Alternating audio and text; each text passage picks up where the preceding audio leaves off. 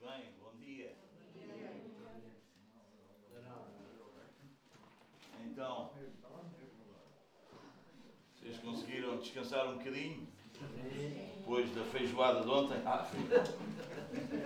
Foi, foi almôndegas. Sim, porque almôndegas é outra coisa. Está bem? Ah, muito bom, manos. Vamos ter uma palavra de oração, tá bom? E Deus foi muito misericordioso para connosco ontem, não foi, manos? Que dia tremendo que foi. A maneira como Deus se fez presente e, e- e- e- e trouxe a sua palavra à nossa vida e nos edificou. Muita gratidão mesmo no nosso coração por, por a maneira. O dia de ontem foi incrível, incrível, incrível. Muito bom mesmo, muito bom. Quantos concordam? É Isso, não é, manos? Muito bom. Vamos ter uma palavra de oração. Um de vocês que quiser rapidamente pode levantar sua voz, por favor, e dirigir-nos numa palavra de oração, tá bom? Pai, obrigado a Deus por mais uma manhã na tua presença, Senhor. Obrigado, Pai, porque tu tens falado nas nossas Sim, vidas, ó Pai, obrigado. dias, ó Deus. E tu tens, ó Pai, nos ensinado, ó Deus. Ó Pai, nós sabemos, ó Deus, que tens, ó Pai, dado-nos força.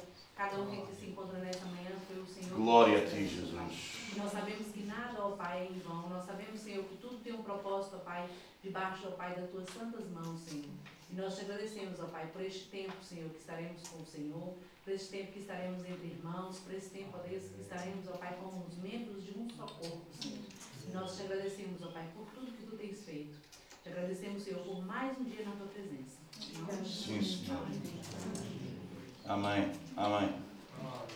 Vamos abrir em Mateus, no capítulo 18. Tá bom?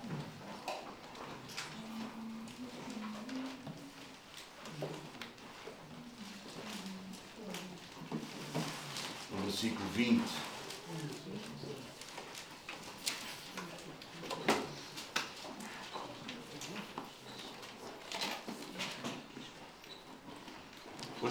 Hoje de manhã, iremos tratar eh, sobre este tema. O que faz uma igreja ser igreja?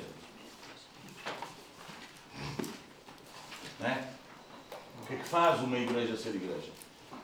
Ok? É dentro deste tema que nós vamos desenvolver e percebermos o que é que faz uma igreja ser igreja. E eu gostava que vocês estão lá em Mateus capítulo 18, versículo 20. E diz assim: Porque onde estiverem dois ou três reunidos em meu nome, ali estarei eu no meio deles. 18, 20. Onde estiverem dois ou três reunidos no meu nome, aí estarei eu no meio deles. Isto é uma igreja ou não? Hã?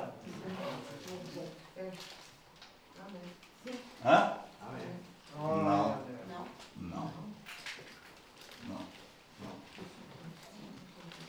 Vocês percebem como nós às vezes ficamos. Nós estamos equivocados acerca de algumas coisas. O facto de eu me juntar com dois ou três irmãos em minha casa, num lugar qualquer, para estudarmos a palavra, isso não quer dizer que nós somos uma igreja.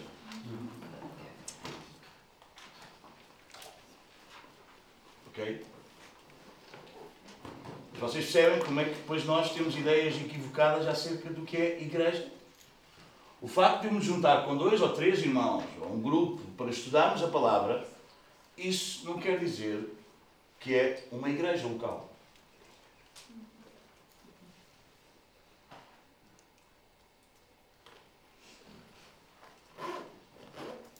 Amém? Começou logo a chocar, não é? É, mas nós precisamos perceber isso, irmãos. Nós precisamos entender isso. Vamos ver pela palavra o que é que é uma igreja. Uma igreja local. Claro que esses dois ou três irmãos são igreja, vocês entendem? Não é a dizer que esses irmãos não são igreja.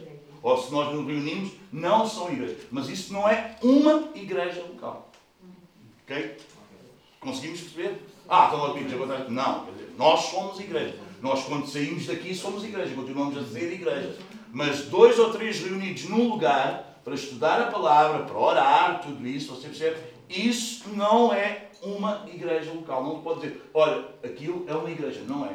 Nós só nos juntamos como igreja, irmãos, num lugar para estudar a palavra. Mas isso não é uma igreja local.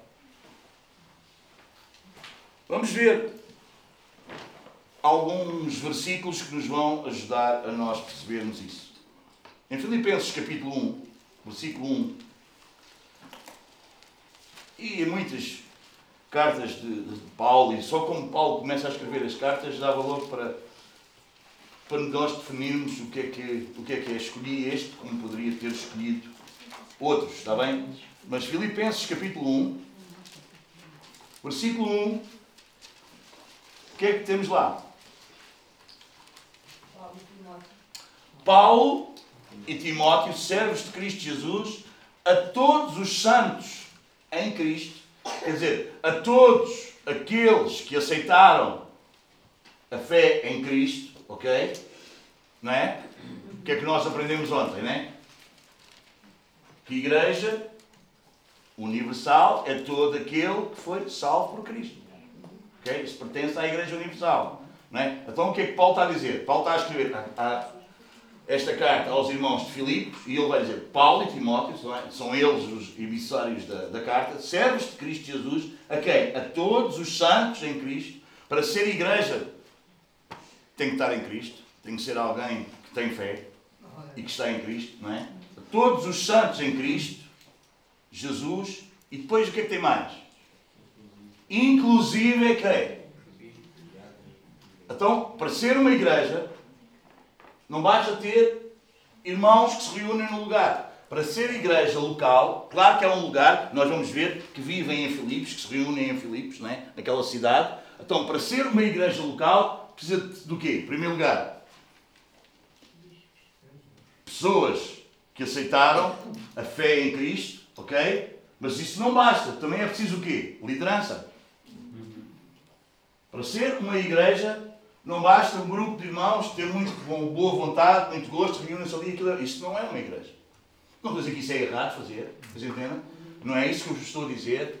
Mas isso não tem as características nem os elementos que definem o que é uma igreja. Amém? Conseguimos perceber isso?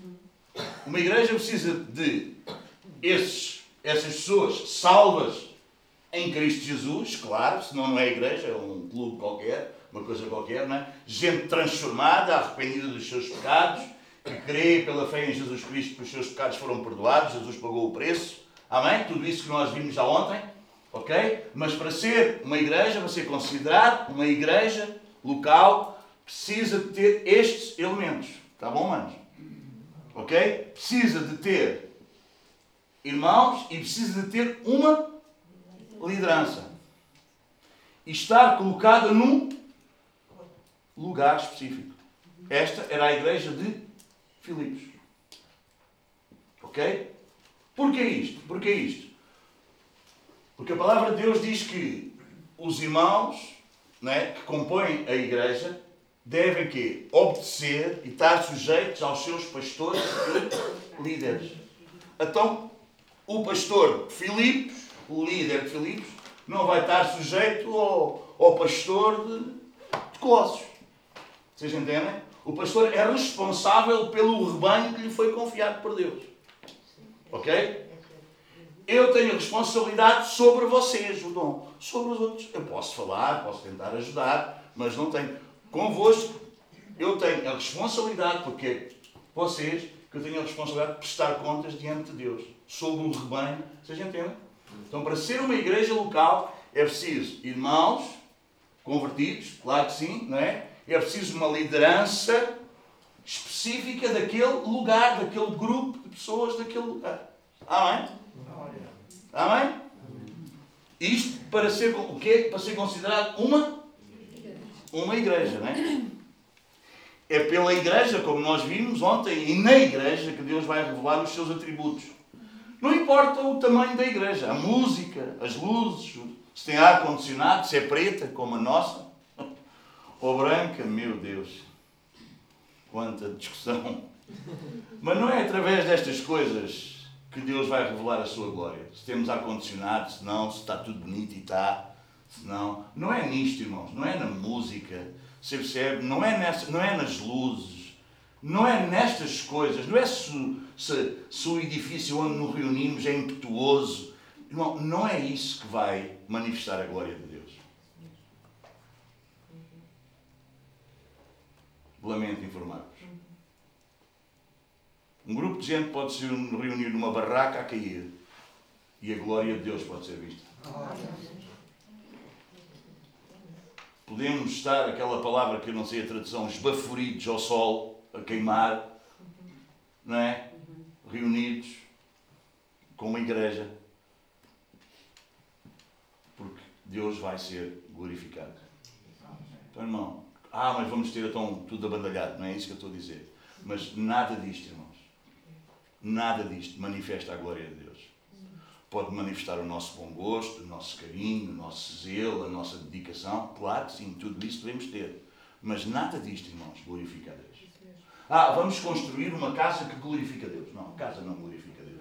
Deus não habita mais em templos feitos por mãos de homens. O que glorifica a Deus, como nós vimos ontem, é homens e mulheres rendidos aos pés de Jesus, que percebem que de antemão, já antes do final dos tempos, que Jesus é o Senhor das suas vidas e eles se deixam conduzir e guiar por Ele. Isso é que traz a glória para Deus. Amém? Então, o que faz uma igreja não é a música, não é não é o templo, não é o, o não é o ar-condicionado, não é, não é a cor dela, não é a música dela, não é o estilo de música, você percebe? Não é nada disso que identifica uma igreja e faz com que essa igreja glorifique a Deus. Amém? Sim?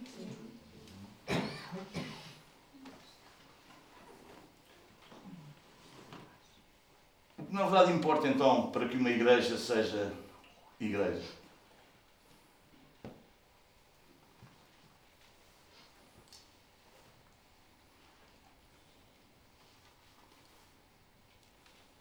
Reparem que a pergunta não é o que é que a igreja faz é o que é que a igreja é.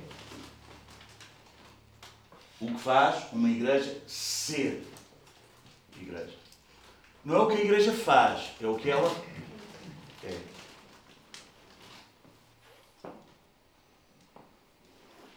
Quais são o conjunto de elementos que fazem com que um grupo de irmãos venha a ser uma igreja?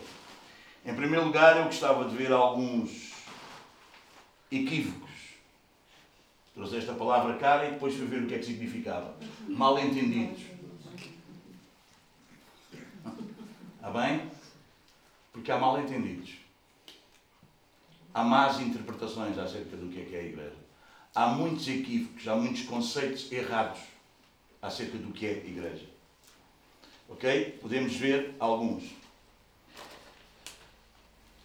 O primeiro é que a igreja não é o edifício, o lugar onde nós nos reunimos. Abra lá em Atos 17, 24.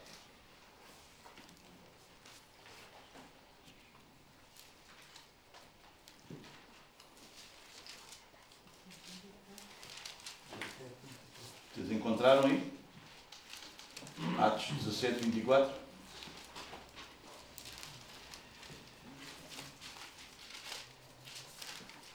O Deus que fez o mundo e tudo o que nele existe, sendo Ele Senhor do céu e da terra, não habita em santuários ou templos feitos por mãos humanas.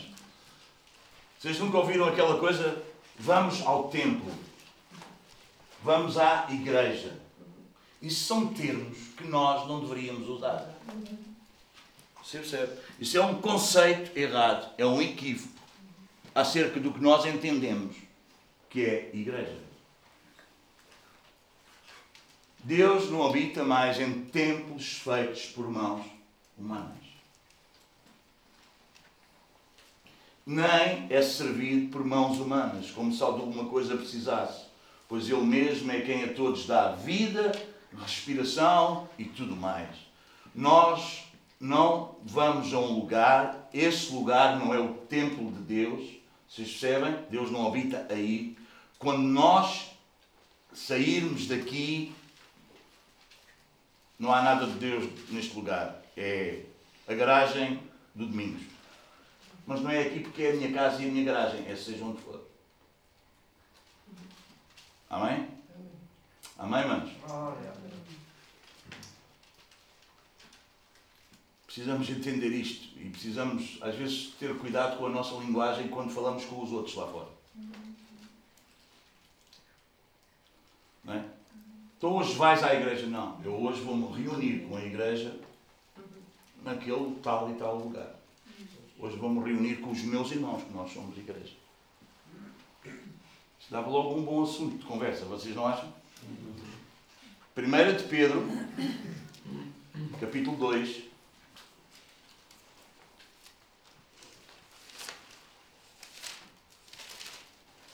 Versículo 5. Também vós mesmos, como pedras que vivem, ou pedras vivas, sois edificados o quê? Casa espiritual. Amém? Então, Deus agora tem um templo, tem um santuário, tem. Feito de pedras, sim, mas não aquelas pedras da construção civil. Essas pedras vivas são quem? Somos nós. Amém, manos? Abram também 1 aos Coríntios, capítulo 3.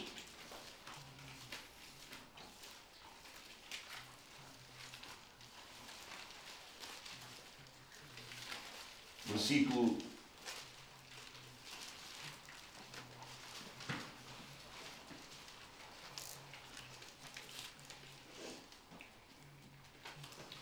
dezesseis e dezessete. Não sabeis que sois templo de Deus e que o Espírito de Deus habita em vós? Se alguém destruir o templo de Deus, Deus o destruirá, porque o templo de Deus, que sois vós, é sagrado, é santo. Amém? Então, aqui um mal entendido, um equívoco que nós já conseguimos retirar, irmãos. Em outras palavras, a igreja não existe, a igreja não acontece só no horário dos cultos. Amém? Nós não somos igreja das 10 ao meio-dia e 30, depois deixa de ser igreja, ok? E depois regressamos às 5 e meia da tarde e aí volta a ser igreja outra vez. Não, não, não, não. Nós somos igreja. Nós somos templo de Deus. Nós somos o corpo vivo do Cristo vivo aqui na terra. Nem, como nós aprendemos ontem, nem é uma questão, nós não, Paulo não está a dar uma comparação. Paulo não, não diz, vocês são como o corpo, uma comparação, não. Paulo faz uma declaração. Sois o corpo de Cristo. Amém? Amém, manos? Ok? Então, nós somos igreja 24 horas vezes 7 dias por semana. Amém? Sim? Devemos então, com este entendimento né, que Deus nos dá, pôr os nossos dons, os dons que Ele nos deu, ao serviço 24 horas, 7 dias por semana. Amém? Sim ou não? É ou não é? É. É isso mesmo. Mas por causa dos equívocos a gente acha que não é? vai servir ao Senhor no domingo. Não, é? o, o Sérgio vai servir ao Senhor no domingo vai tocar bateria. Não, não, não. Não, quer dizer que andas a tocar bateria todos os dias. Mas os dons que Deus nos dá, e a igreja, e nós vamos chegar lá, eu creio que ainda hoje de manhã, e, que e a igreja é um lugar onde esses dons devem manifestar, desenvolver. A igreja deve proporcionar que cada um de nós encontre os dons, perceba para o qual foi chamado, o que é que é a habilidade que Deus lhe deu para ele, para ele desempenhar. Amém? E a igreja deve ser um lugar que proporciona isso. Ok? Amém? Não deve ser um lugar que restringe isso, mas um lugar que dá liberdade a isso. Amém? Mas nós devemos pôr isso ao serviço do Senhor em diferentes contextos e não só quando nós nos reunimos no lugar como igreja. Amém? Bom, não dá para eu gostar muito. Qual é o exemplo que eu vou dar?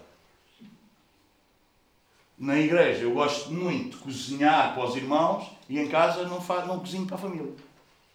Isso é uma fanchada. Um exemplo, vocês percebem? Não é? Na igreja eu varro, limpo, por exemplo, né? estou na limpeza, faço tudo, em casa. Vocês, vocês entendem? Não dá, não. Isso é um dom que eu tenho. Isso é um dom que eu tenho. Vocês percebem? Não é porque eu, não é coisas que eu faça aqui que eu não faça no outro lugar. É o meu dom. É o dom que eu tenho. Não é? Às vezes há pessoal que está ou almoça comigo, ou não sei o quê, às vezes os meus filhos dizem, já está a pregar. É isso, é o meu dom. É ah, só falas a palavra. É isso, é o meu dom. Estamos a ter uma conversa e irmão, já foi, olha, sai. Não, não é armar, não é eu querer mostrar não sei o quê. Sai, é natural, é, é isso. Vocês entendem? Amém? Então, 24 horas por dia, 7 dias por semana, independentemente do contexto em que nós nos encontramos, nós somos igreja e devemos colocar os nossos dons ao serviço do Senhor em toda e qualquer circunstância. Amém, irmãos? Vocês percebem como o conceito de lugar, edifício, uh, uh, você percebe? Estes, eu gosto desta palavra eu lia, eu gosto equívocos, eu gosto disto, não é? Não, mas estes mal entendidos. Eu sou, sabem que às vezes estas brincadeiras ajudam a memorizar? É por isso que eu estou a fazer isso convosco. Amém? Vocês vão se lembrar. Aquela brinca... Eu não quero que vocês se lembrem só da brincadeira, mas eu quero que vocês se lembrem acerca do que nós brincámos, porque isso vai edificar a vossa vida. Amém? Bem, outro equívoco. A igreja não são os líderes, não são os pastores. Ah, amigos, claro, nós sabemos isso. É claro que o que eu vos vou dizer, nós não o assumimos de modo consciente. Não, nós não assumimos isso por palavras, mas na prática, muitas vezes demonstramos. Passo a explicar. Por exemplo, muitos na igreja, na comunidade, pensam que só o pastor é que tem a responsabilidade de cuidar dos irmãos. Pastor não me ligou, o pastor não me foi visitar, o pastor não fez isto, o pastor não, é? não liga nenhuma, o pastor isto. Você percebe? Também ser um pastor calão que não quer saber do banho é outra coisa, não é? Estamos a falar. Vocês percebem? Mas a igreja não são os líderes. Os líderes fazem parte da igreja, mas a igreja não são os líderes. E há pessoal que acha que os líderes é que têm que fazer. Eles estão lá para quê? Isto não é um clube ou uma associação onde tu pagas a cota, né? E a pessoa porque deu o dízimo, então agora eles passam o trabalho. Igreja não é isso. Amém? Já paguei a minha cota, não é? Agora, responsabilidade é deles. Não. Igreja não é isso. Igreja não são os líderes. Romanos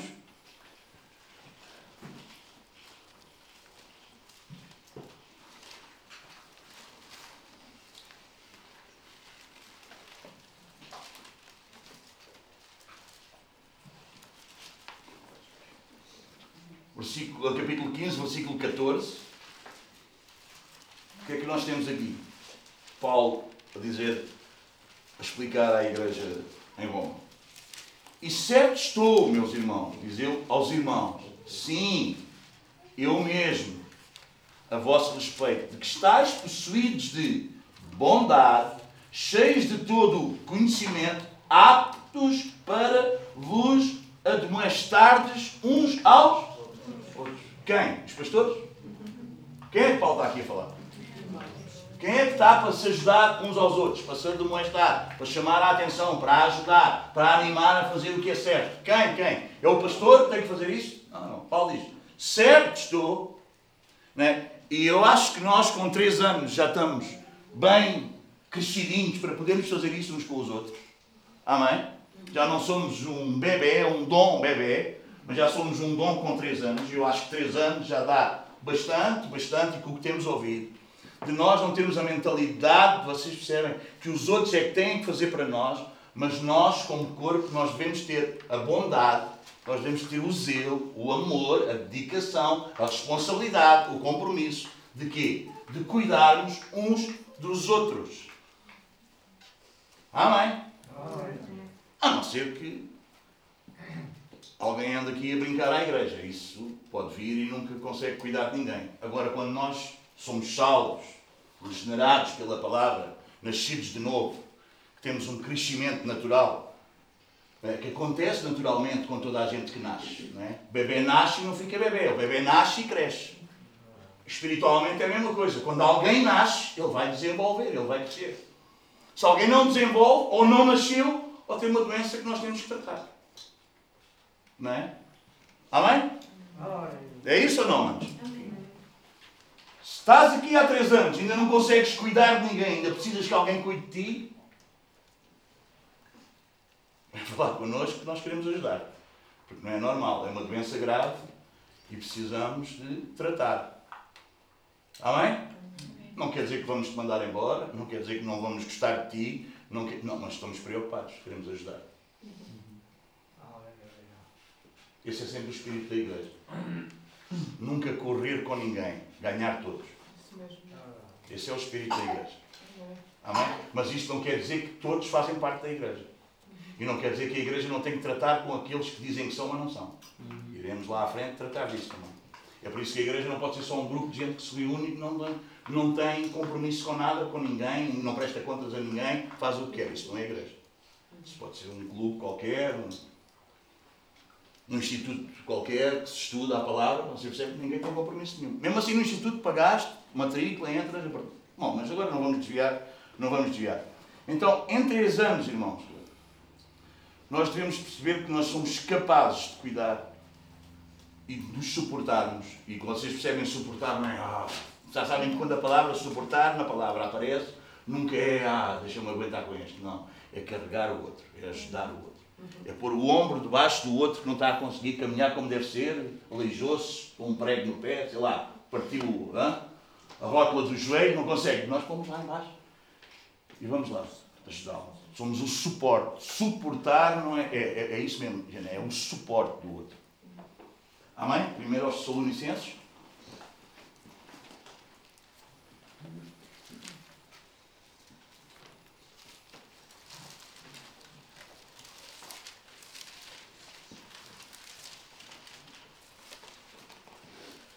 Só uma dica para o pessoal que está hoje. Eu disse ontem, quando nós começámos a nossa conferência, eu não, eu não pretendo, com aquilo que vos trago nesta conferência, que ninguém fique indiferente. Eu pretendo mesmo, pretendo mesmo, que ninguém fique indiferente ao que nós estamos a ministrar e a ensinar. Eu pretendo mesmo que uns fiquem alinhados e se identifiquem com a palavra e com o que nós estamos a ouvir e que alguns fiquem mesmo desalinhados e mesmo chateados comigo. Eu não quero que ninguém seja indiferente. Eu não quero que ninguém fique aqui, ok, dá para um lado e para o outro. Não há um mim. Eu quero aqui que alguns fiquem mesmo alinhados, domingos. É isso, boa, percebo pela palavra, pelo Espírito que me move a estar aqui, que é isso mesmo, minha gente.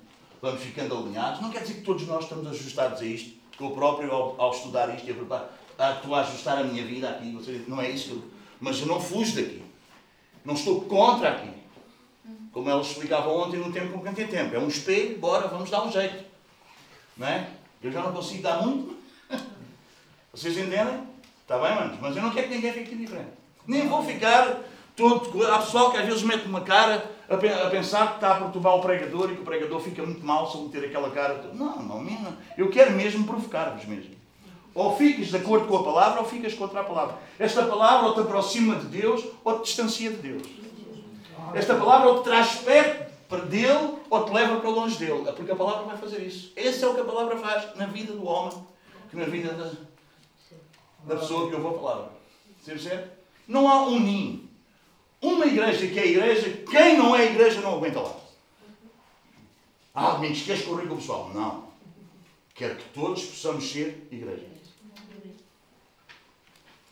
Eu não quero uma igreja que o pessoal vai lá e ao fim de 10 anos canta no coro, é líder de crianças e ainda fuma, ainda bebe, ainda diz palavrões, ainda tem envolvimentos homossexuais, como há igrejas com o nome de igrejas que há aí e que eu posso vos dizer que acontece. Eu não quero isso. Porque isso não é igreja. Não pode haver isso? Pode. Mas na igreja nós vamos ajudar. Nós vamos chorar juntos. Nós vamos estar 24 sobre 24, se for preciso, com lágrimas a correr dos olhos, para que a tua vida mude. Mas aqui, assim, não vais aguentar. Não é que eu corro, é que esta palavra vai correr contigo.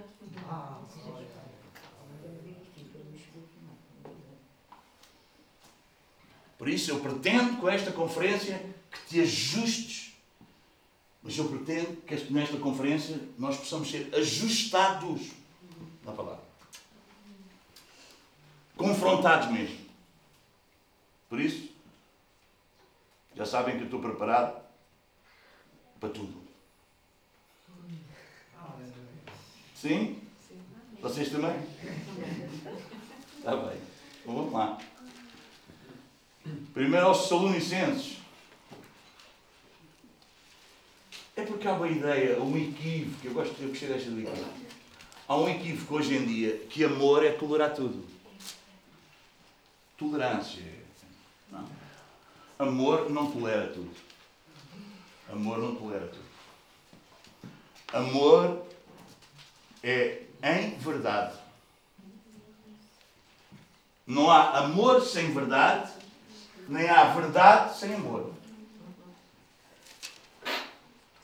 Ok? Aquela coisa. Hum? Lamechices.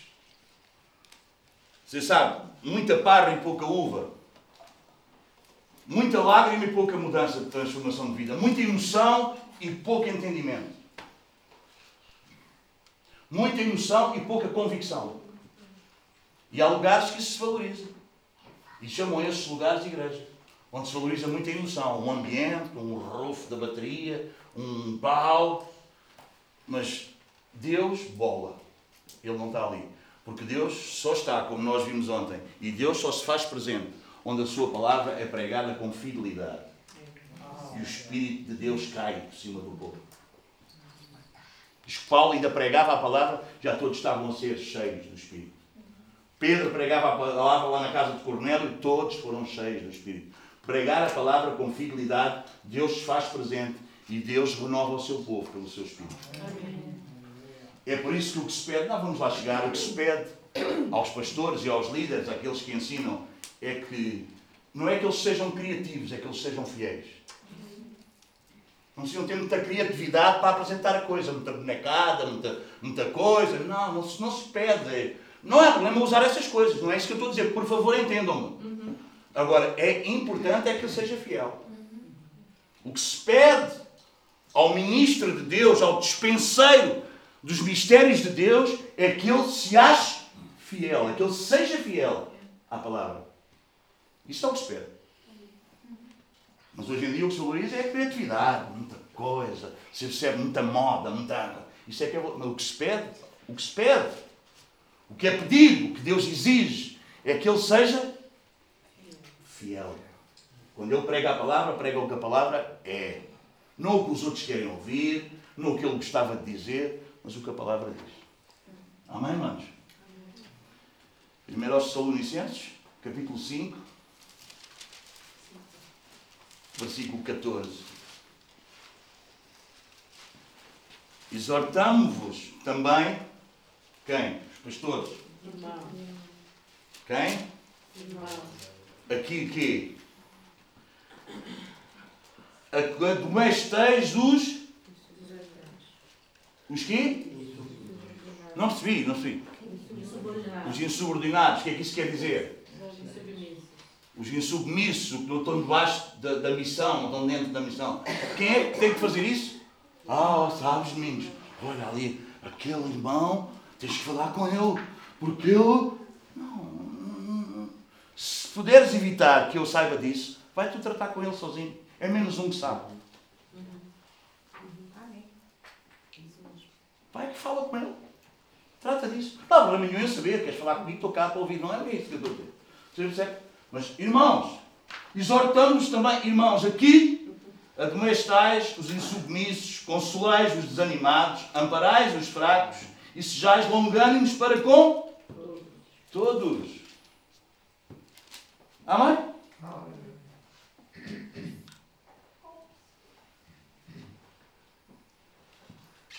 Efésios 4, 12.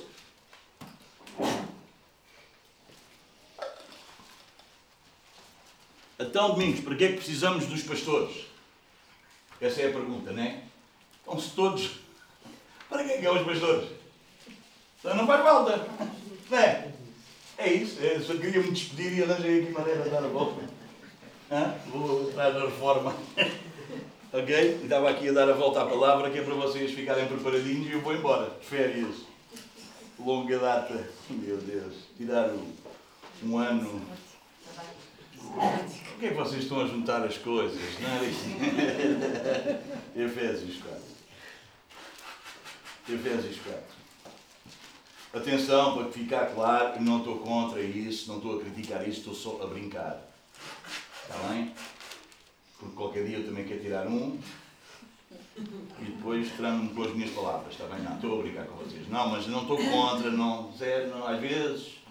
Ai, tudo o que for dito fora deste contexto que disserem que eu disse é mentira, porque foi dito dentro deste contexto, está bem? Porque às vezes vão haver conversas noutros lugares que são fora do contexto e dizer, oh, o Domingos disse isso. O Domingos é contra, vão para a faculdade. O Domingos é contra isto.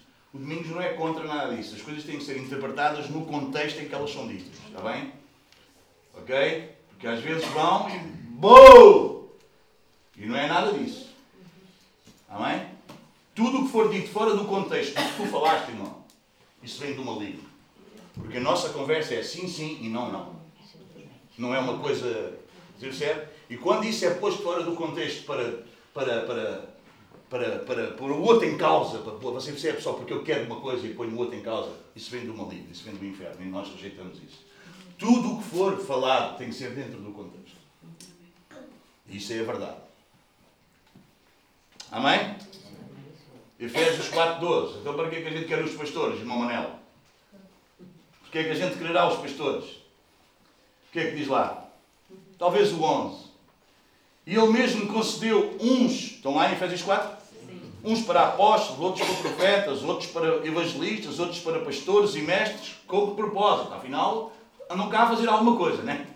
Vamos ver o que é que eles andam cá a fazer. Com vistas ao aperfeiçoamento dos para quê?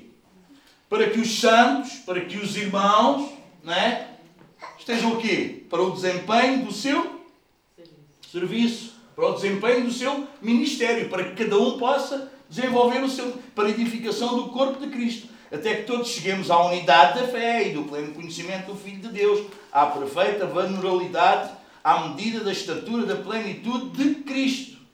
Então, qual é a função do pastor? preparar os irmãos, não é? Preparar os irmãos para quê? Para a obra do ministério, para que eles possam servir da melhor maneira. Essa é a função do pastor. Amém?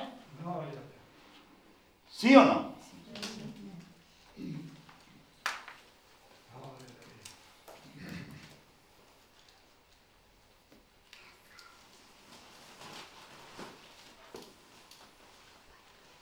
Qual é o exemplo que vocês querem que dê? Jorge Jesus, Sérgio Conceição, que é aqui aquilo do, do Benfica agora. Coitados, eles nem sabem o nome dele. Ah, o Veríssimo. Sabe o que é que eles fazem? Eles não vão chegar à bola. Mas eles preparam aquela equipa para jogar como deve ser. Mal interpretado, vocês percebem assim, para vocês perceberem. A função do pastor não é fazer tudo. Não é ir lá um contra onze. Numa batalha, numa batalha não é feita só por generais, é preciso soldados. Vocês sabem a guerra lá agora? Não é só o Putin que dá a fazer a guerra, ou é? Ele precisa dos soldados para conquistar o inimigo. É isso, irmãos, a igreja é isso. Qual é a função? do pastor equipar todos para que cada um possa desenvolver melhor puder o seu ministério, o seu serviço, o seu chamado, ok? E a função do pastor o quê? Equipar este pessoal. Amém? É isso que a palavra está a dizer. Essa é a função do pastor. Equipar os outros para a obra do ministério. Para que eles desempenhem cada um o melhor possível o vosso serviço. O meu papel para convosco é tirar o melhor de cada um de vocês.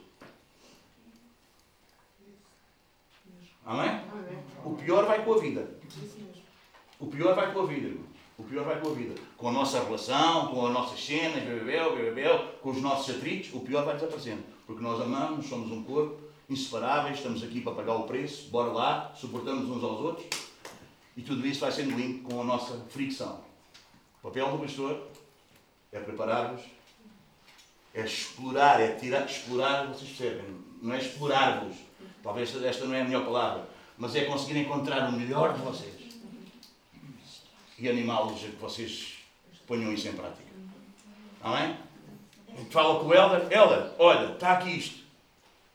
Eu, nós não estamos a explorar, o Helder, a explorar o Helder, mas nós estamos a usar o melhor que ele tem e está aqui. Ficamos maravilhados ou não? Está bonito ou não está? Amém. Espetacular ou não está espetacular? Ou ela anda cá aqui pregar. Não, eu não, estou, eu não estou a explorar o melhor dele. Eu estou a prejudicar o corpo, que eu estou, para já, a, a pô-lo num lugar em que ele está constrangido, em que ele não é para ele, em que aquilo vai fazer mal a ele e aos outros. O outro não tem que fazer o que eu faço, senão eu tenho que fazer o que o outro faz. Agora, o papel do pastor é perceber, vocês percebem, qual é o teu dom, é, e colocar isso e fazer isso o quê? Explorar isso o melhor possível. Ninguém iria fazer, talvez não é ninguém é um termo muito forte, mas, epá, ele faz isto com uma dedicação, com um empenho bem feito, perfeito, uma coisa incrível. Pá, vamos aproveitar. É, bora! Qual é o papel do pastor? É, olha, o Heller você precisa explorar, tirar o melhor do outro. Amém? Para quê? Para, todos, para que o corpo possa ser o quê? Edificado, abençoado. Amém? Imagina eu ir fazer as almôndegas. Meu Deus! Se fosse uma feijoada, eu ainda fazia. Aprendi com a minha mãe. Nunca fui escrever em prática, mas eu acho que sei. Tá bom, manos?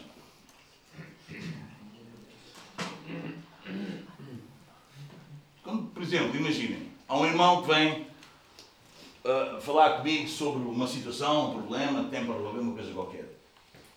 Ou que quer falar comigo. Não é? Eu posso encaminhá-lo para outro irmão. Não é? Dizer, olha, fala, não é? Ah, desculpa, estás a usar outra vez o exemplo. Mas imagina, alguém vem falar comigo sobre não sei o quê da canalização lá em casa. Imagina, um exemplo. É pá, não tem que ser. Mas não é só uma questão de obras, outra coisa qualquer. Outra coisa qualquer. Vocês percebem? Não é aquela ideia de que tem que ser o pastor. Vocês percebem? Porque o pastor não é a igreja. A igreja somos todos nós. E às vezes há a ideia que se não é o pastor, se o pastor não telefonou ah, ninguém me liga, liga, então o irmão ligou para ti. Ah, ninguém, lá na igreja ninguém me visita. Então os irmãos visitam-te. Quando vai um irmão lá, quando um irmão te liga, quando um irmão te visita, quando um irmão cuida de ti, quando o um irmão está a servir-te, é a expressão da igreja visível, palpável na tua vida. Amém? Amém? Mas as ideias equivocadas, mal interpretadas, metidas na nossa cabeça é se não for o pastor a pôr a mão na cabeça, a mão do outro já não vale nada.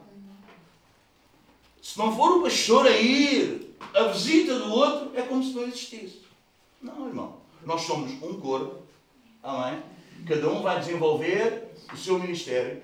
E a questão é, do pastor é equipar todos, cada um segundo os seus dons, da melhor maneira, e eu ficar descansado que quando os irmãos, do tempo com quem tem tempo, vão visitar a irmã Ana, e o, e o irmão, estou estou assim um bocado baralhado de movimentos, mas ainda vejo bem. A irmã Ana e o irmão Lino, não é? É como se fosse o quê? Como se fôssemos todos nós. É como se fosse a igreja, porque eles estão lá representando a igreja. É a expressão visível, palpável deste corpo que está cuidando dos outros. Sem crise nenhuma, irmãos. Sem crise nenhuma. Nem para quem lidera, nem para quem é liderado. Eu não fico em crise. Vocês percebem? Eu não fico em crise porque não, porque não vou lá, nem o irmão que está lá fica em crise porque eu não fui. Alguém consegue entender isso? Mas nós sabemos que em muitas igrejas há pessoal em crise porque o pastor não consegue ir, não ligou, não telefonou, não falou. Sabemos isso ou não? Até nós já andamos com essas crises. Não é? Amém, manos? Imaginem. Outra forma de pôr isto que nós não assumimos falando, mas nós demonstramos muito com as nossas atitudes. Nós não assumimos isso dizendo que o pastor, a liderança é a igreja. Pois não? Nunca dizemos isso. Pois não? Nunca dissemos. Mas com as nossas atitudes vamos demonstrando. É ou não é verdade? Estamos a perceber? Outra coisa. Onde nós nunca falamos isso pela boca, nunca, nunca falamos, mas pelas atitudes nós demonstramos. Que achamos que o pastor ou a liderança é a igreja. Os outros? Pronto, tudo bem. Imaginem um domingo de manhã, reunião, culto. O pastor não aparecia para pregar. Estava ele escalado, não aparecia. E não aparecia não é porque estava doente. Não aparecia não é porque houve um impedimento, uma coisa grave. Não aparecia simplesmente porque naquele domingo estava cansado. Não é? Cansado. Também dá para cansar o pastor. Ou não? Dá ou não dá? Não dá? Esta também. Está cansado. Está cansado. Não é? Está cansado. E decidiu aquele domingo de manhã. Bora. Às nove e meia, liga. Olha, hoje não vou estar. Um choque. Ou não? Hã? A ti, porque é que quando tu faltas não é um choque? Se nós achamos que não assumimos isto. Porque é que quando tu não vens não é um choque? Se nós somos igreja, se nós somos igreja, eu tenho a responsabilidade de me preparar para pregar para tu ouvires e tu tens a responsabilidade de te preparar para ouvires. É igual. É igualzinho, mano. Mostra-me na Bíblia qual é o lado que não é igual. É igual. Somos um corpo, membros uns dos outros. Estamos aqui para servir uns aos outros. Se eu tenho a responsabilidade de me preparar para tu ouvires, Tu tens a responsabilidade para ajeitar a tua vida e preparar-te para ouvir. É tão grave, tão chocante. Se não te choca quando um irmão não vem, devia te chocar. Porque senão tu tens um equívoco na tua, equívoco na tua cabeça. Porque eu tenho tanta responsabilidade de me preparar para a igreja, para pregar, como a igreja tem que se preparar para ouvir. Porque imaginem que todos pensavam como tu. E eu estava toda a semana a preparar e não vinha ninguém. Isso chamava-se o quê? Irrespon. Tanta irresponsabilidade é a minha de eu não me preparar e vir aqui trazer-vos uma coisa qualquer só para vos entreter. E vocês sabem que eu não faço isso. E vocês sabem que eu não faço isso.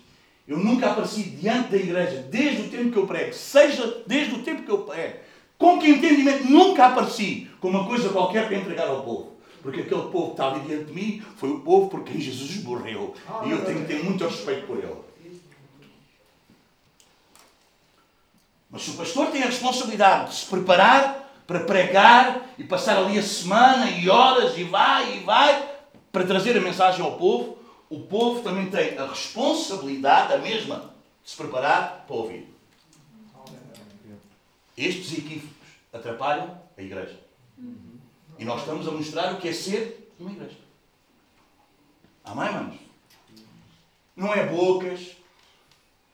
Não é bocas, não é lá está ele. Não é, não é lá está ele. É a palavra. Amém? Vocês percebem como isto? Nós não assumimos falando. Nós não assumimos, claro que não. Nós não dizemos, ah, isso é ele. Não, nós não assumimos. Mas nós, na prática, demonstramos. Demonstrando. Aos teus familiares, aos teus amigos, a quem te rodeia. Tu, com essa atitude, estás a demonstrar que a igreja, quem é responsável por aquilo, são eles lá. Eu, às vezes, espírito individualista e consumista. Lembram-se que nós falámos ontem? que tem que ser retirado de nós. O que é que é lá isso? Nós gostamos de quê? Nós gostamos de quê? De não ser responsabilizados, mas de ter o benefício. É ou não é? Você percebe esse espírito do mundo metido nas pessoas? Hã? O pessoal não gosta de responsabilidade, gosta do benefício. Eu gosto que o pastor se prepare bem, porque quando eu vou, gosto de ouvir uma boa palavra. Não interessa quantas vezes eu vou, agora eu preparo-se todas as vezes, faz favor. Isso é um espírito consumista, individualista e irresponsável. Porque o pastor prepara-se todas as vezes como se estivesse diante de todos aquele que ele tem para cuidar, porque ele quer que a palavra seja para todos. E às vezes prepara a palavra para ti e tu faltaste. A sério que faz isso, faz. Às vezes eu preparo a palavra e vejo que ele está aí. hoje devia mesmo estar aquele, porque aquele precisava de ouvir isto. Garanto-vos que eu faço isso. É por isso que é bom que tu não faltes vezes nenhuma. Que é para ouvires o que tens para ouvir. E às vezes eu falo duas vezes e vocês dizem, ah, vou pregar o mesmo que preguei. Eu sei porque é que estou a fazer. Não é inconsciente, não é porque não me apeteceu preparar mais nada, é porque eu quero que a pessoa que não estava noutra vez ouça aquilo que eu estou a falar. Que eu falei e ele faltou. Porque eu preparei-me pensando que ele estava e ele não estava.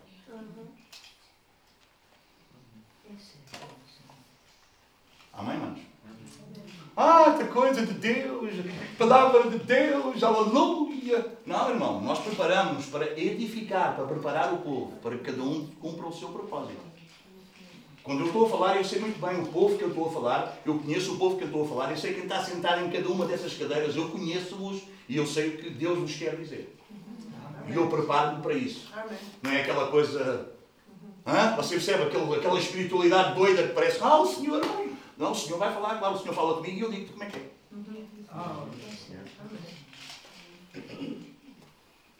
Amém? Amém?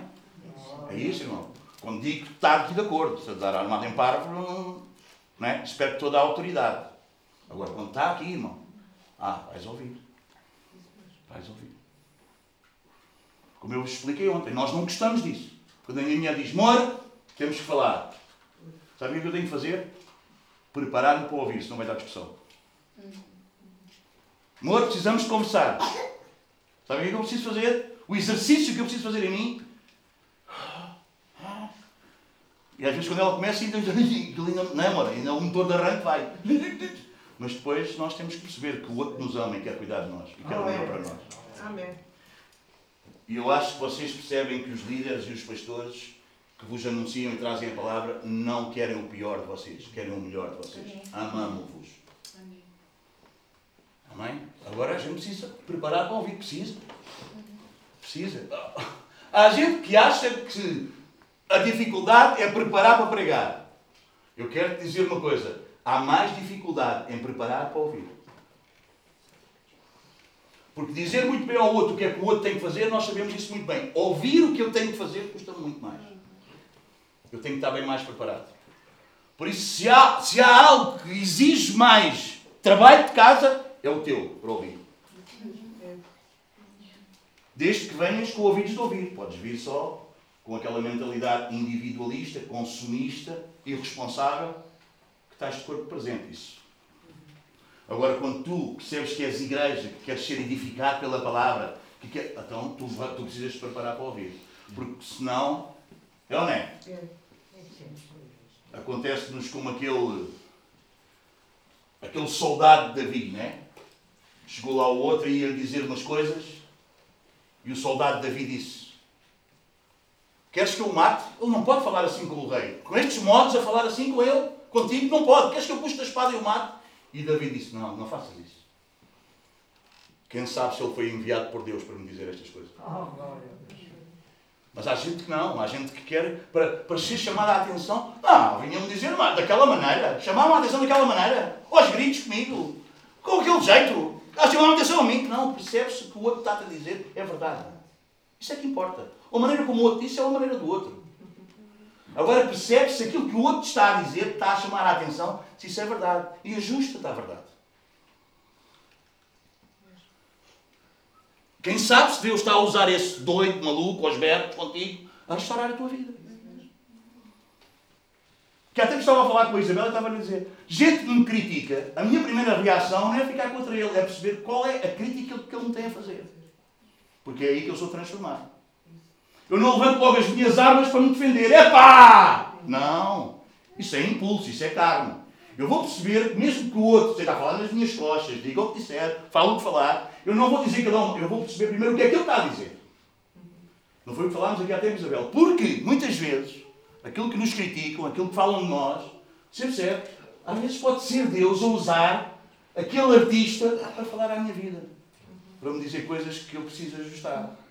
E como eu tenho um espírito ensinável, e tu também deves tê-lo, ok? Eu quero perceber se isso é verdade. E se isso for verdade, eu vou pôr em prática na minha vida. Depois eu trato a maneira como ele falou comigo. Glória a Deus. Amém, manos? Amém? Meu Deus, 11 horas estou na introdução. Estou equivocado com o relógio.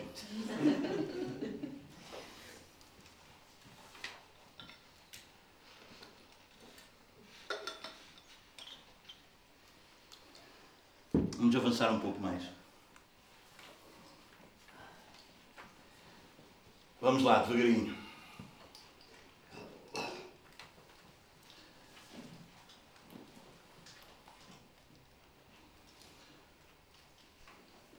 Uma igreja local é um grupo de irmãos batizados e comprometidos a cuidar uns dos outros que se reúnem regularmente para adorar a Deus através de Jesus Cristo e para serem exortados pela palavra de Deus. Para celebrarem os sacramentos. Sabem quais são os sacramentos? Não é o Rafa aprendeu lá, que são uns sete ou nove, o que é que a Igreja Católica tem. Gente agora vai mandar o Rafa para ele. Ah, mas vai estudar muito menos, lá tinha que ser nove, nós temos dois, quais são? Sei e o bater. Isso mesmo. Reunimos-nos para isso. Ok?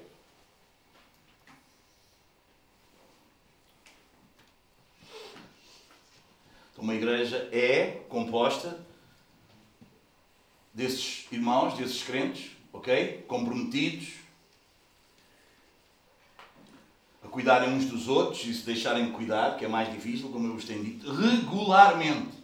Não é quando me apetece, quando posso, quando quero, quando é regularmente.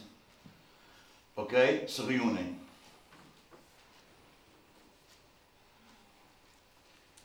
Comprometidos a cuidarmos uns dos outros. E agora o pessoal está a escrever, prepare-se, porque eu tenho 38 versículos para vos dar.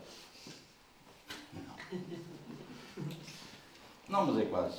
1, 2, 3, 4, 5, 6, 7, 8, 9, 10, 11, 12, 13, 14, 15, 16, 17, 18, 19, 20. 21. Vamos começar? Porque esta coisa de igreja é uns para com os outros. É cuidarmos uns dos outros. É estarmos ligados uns aos outros. Romanos 12, 15. Vamos lá? Rapidamente.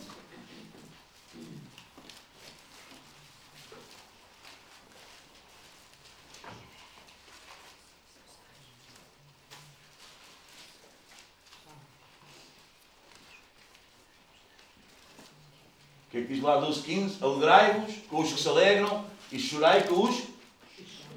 Então, esse é algo de uns para com os outros que nós temos que viver e pôr em prática quando nós somos igreja. Uma igreja é isso. Chora com os que choram e alegra-se com os que se alegram. Há choro, há um funeral, nós estamos juntos. Há doença, nós estamos juntos, nós vamos lá. Há festa, há alegria, nós estamos lá. Isso é a igreja. Chora com os que choram e alegra-se com os que se alegram. Amém? Isso é a igreja. João 15, 17. Amem-se uns aos outros. Está lá ou não?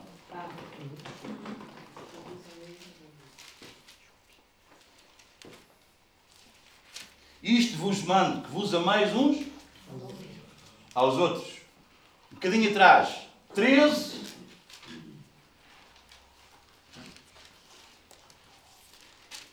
34 e 35. Novo mandamento vos dou, que vos ameis uns aos, assim como eu vos amei, que também vos ameis uns aos outros.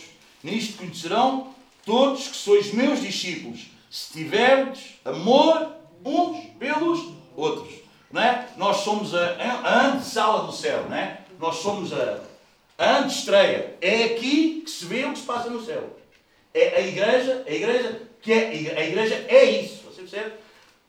Nós sabemos que quando for o novo céu e a nova terra, até os animais, como nós lemos ontem, a vaca pastará com o leão e, e, o urso com a galinha e não há problema nenhum, você percebe? Até a criação vai ser restaurada porque todas as coisas vão, ser, vão convergir em Cristo. Mas onde é que se vê isso? Onde é que isso é a evidência que Jesus já está a reinar? Aqui é o reino de Deus, é onde Deus reina, é onde Jesus é Senhor. Onde é que isso é evidenciado? Na igreja. Então Jesus diz, quando vocês se amarem uns aos outros, eles vão ver, eles vão ver que eu vim, eles vão ver que eu sou mesmo esse que é Senhor, porque ao ser Senhor das vossas vidas, vocês pessoas completamente diferentes, distintas, vindas de um lado do outro, vocês vão se amar uns aos outros. E essa é a evidência palpável, visível, ok? Do meu reinado e do meu senhorio. Então, na igreja, ok? A igreja que é a igreja, há sempre coisas uns para com os outros. Amor uns para com os outros. Romanos 12.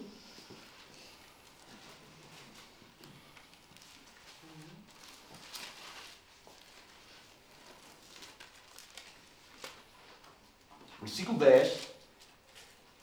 O que é que diz?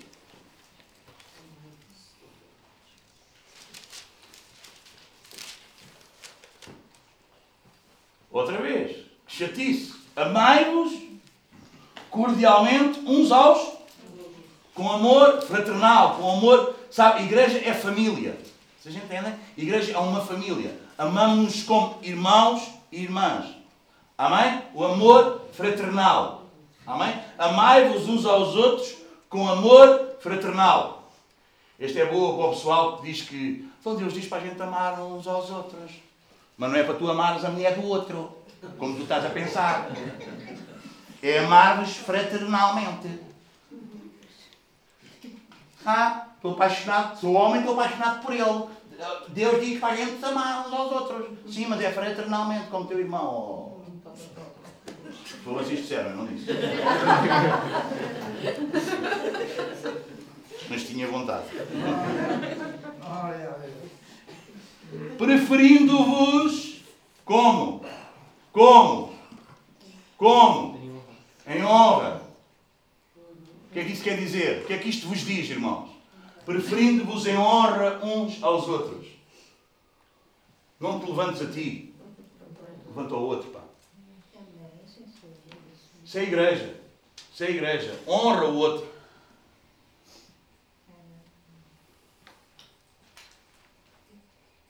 Quando tu mandas o outro abaixo, isso mostra mais o que tu és do que o outro é.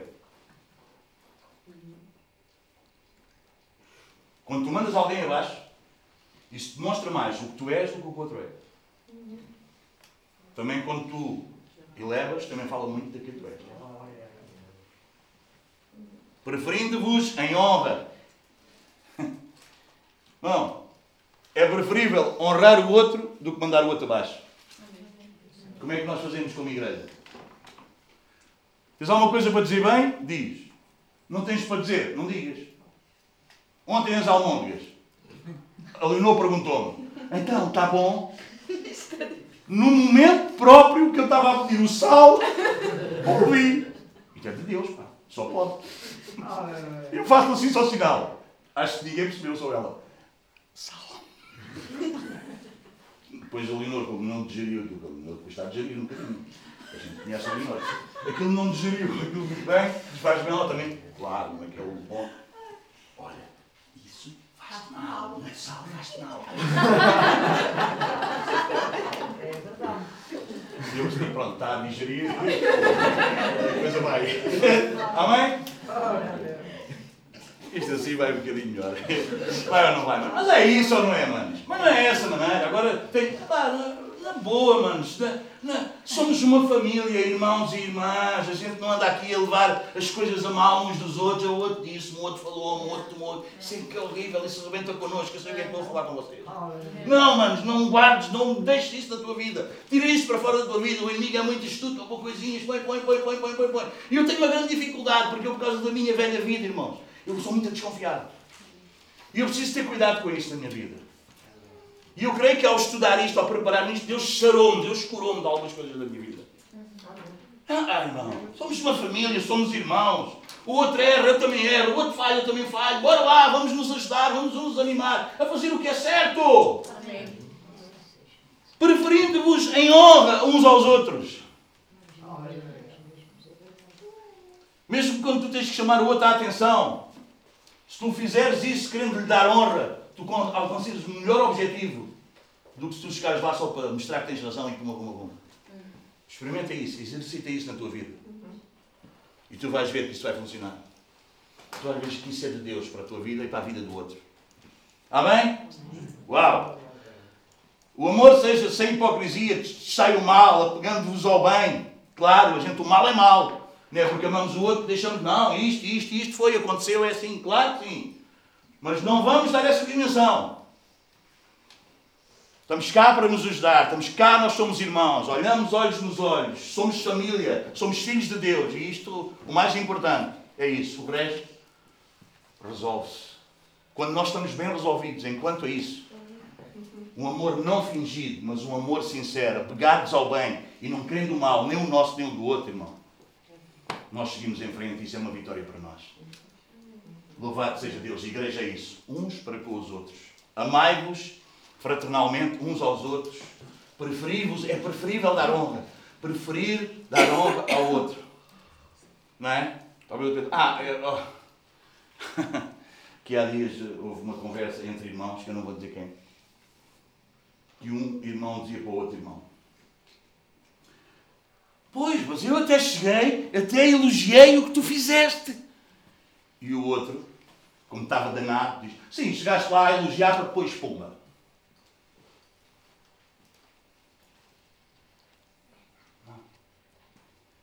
Acredita no outro quando o outro honrou o que tu fizeste. Vocês percebem? Porque às vezes vem, olha, este está-me a dizer, deixa ver, ele vem-me dizer isto, está, deixa, deve vir. Vocês percebem? E já nem vale nada, nem vale sequer o, elogio do outro, a honra do outro, nem vale já o que é que o outro quer ajudar a acertar e a pôr as coisas mais certas, já não vale nada. Sabe porquê? Porque estás com a cabeça, o outro está-me a pôr lá em cima, deve-me depois querer pôr cá em baixo. Não, mano, isto não deve ser. Preferir-vos em honra, amai-vos cordialmente, com um amor fraternal, uns aos outros. Irmão, é por isso que eu tenho uma grande dificuldade em elogiar quando não é para elogiar. Porque isso é uma. Como é que isso se chama? Isto tem um nome. Mas tem outro termo. Bajulação. Isso é uma bajulação, irmão.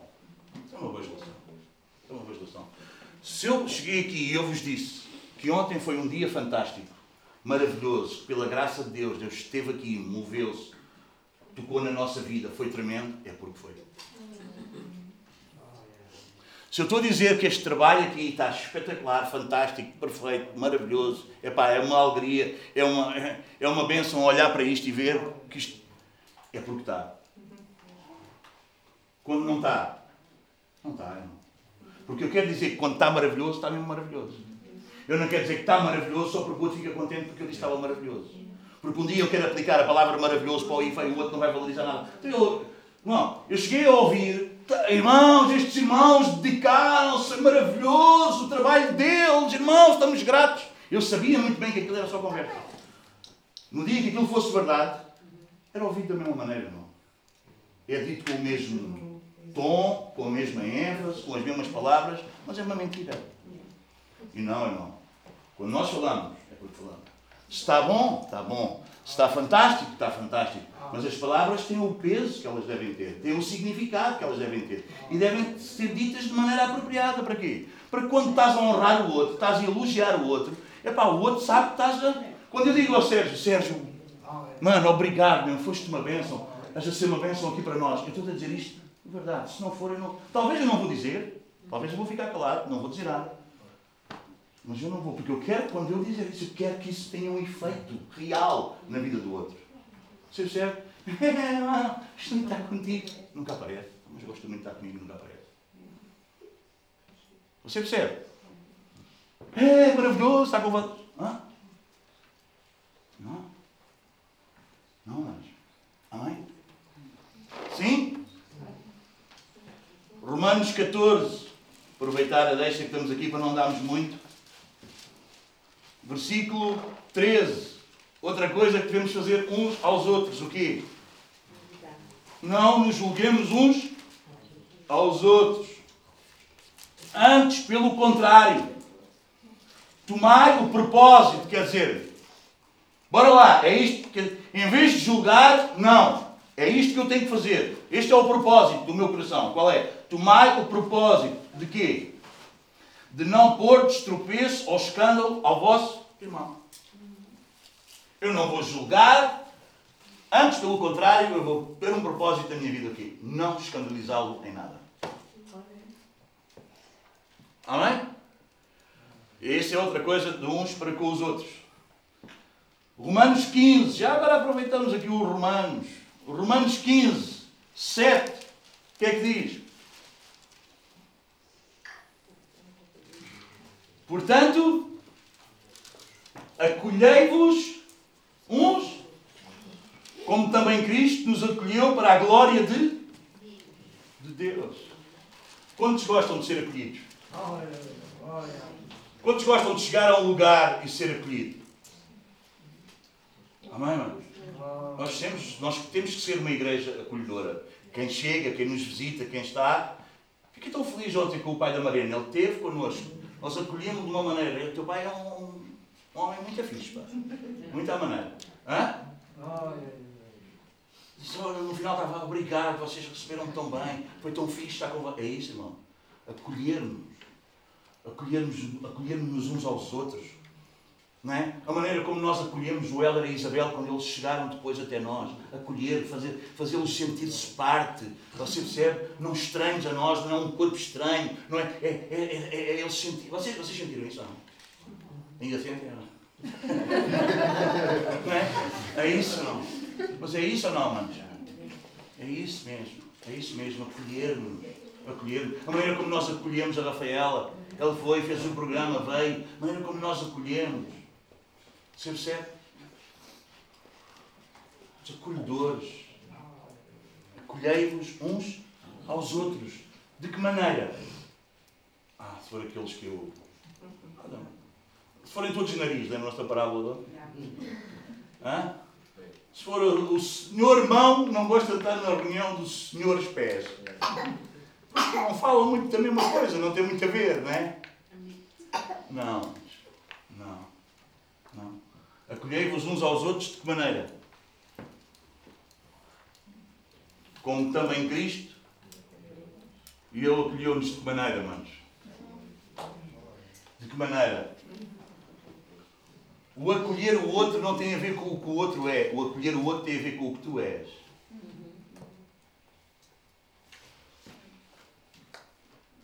Quando nós éramos pecadores, fracos, maus, ele acolheu-nos. Ele trouxe-nos para junto dele. Amém? Amém, irmãos. A igreja nunca corre com ninguém. A igreja acolhe todos. Mas a igreja não é inclusiva. A igreja não inclui todos na igreja. Nós acolhemos, mas para seres corpo é outra coisa. Mas pode estar na nossa reunião. Podes participar nas nossas reuniões, todos os estudos, todos, podes vir a todos. Se te aguentares. Não é? Somos acolhedores. Está vendo? Oh pai, este, às vezes, oh pai, dá para. Toda a gente. Vem a mim, olha, mas. Uh, oh, Ruta, que foi. Mas achas que as meninas dá para estar? Todos. Aguenta todos. Não sou eu que digo se pode ou não. Para mim, todos podem. Depois eles vão dizer se querem estar ou não. Porque alguns depois vêm, depois não vêm. Mas isso é o outro que diz. Nós acolhemos todos. Pois o outro é que diz o que é que é. Nós mostramos o que é que somos. O facto do outro não estar, não vir, não é porque nós não somos acolhedores. Amém? Porque isso diz o que é que nós somos. Depois, a atitude do outro perante o nosso acolhimento vai dizer o que ele é. Amém? Nós, como igreja, somos acolhidos, colhei-vos uns aos outros. Talvez são 11 e um quarto, é uma boa altura para nós pararmos. Ou vocês querem continuar? Para mim, é na boa. Digam-me. Querem fazer seguido ou querem um intervalozinho? Hã? Pronto. 5 minutos. Às 11h20 nós regressamos. O pessoal dar uma, uma, uma circulaçãozinha e aqui também abrimos um bocadinho o portão e circular aqui um bocadinho o ar. Está bem? Vamos lá? Romanos 15, 14.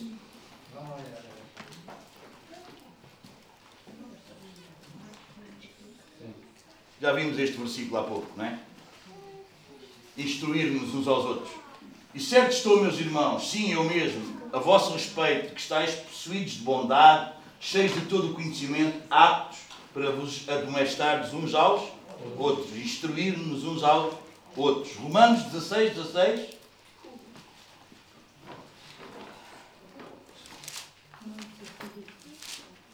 Cumprimentar-nos uns aos outros. Não é? Vocês já repararam no capítulo 16 que Paulo gasta um capítulo de uma carta com saudações?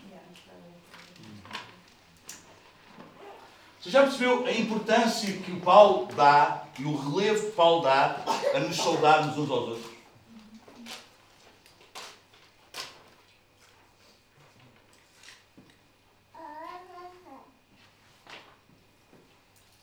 Hã?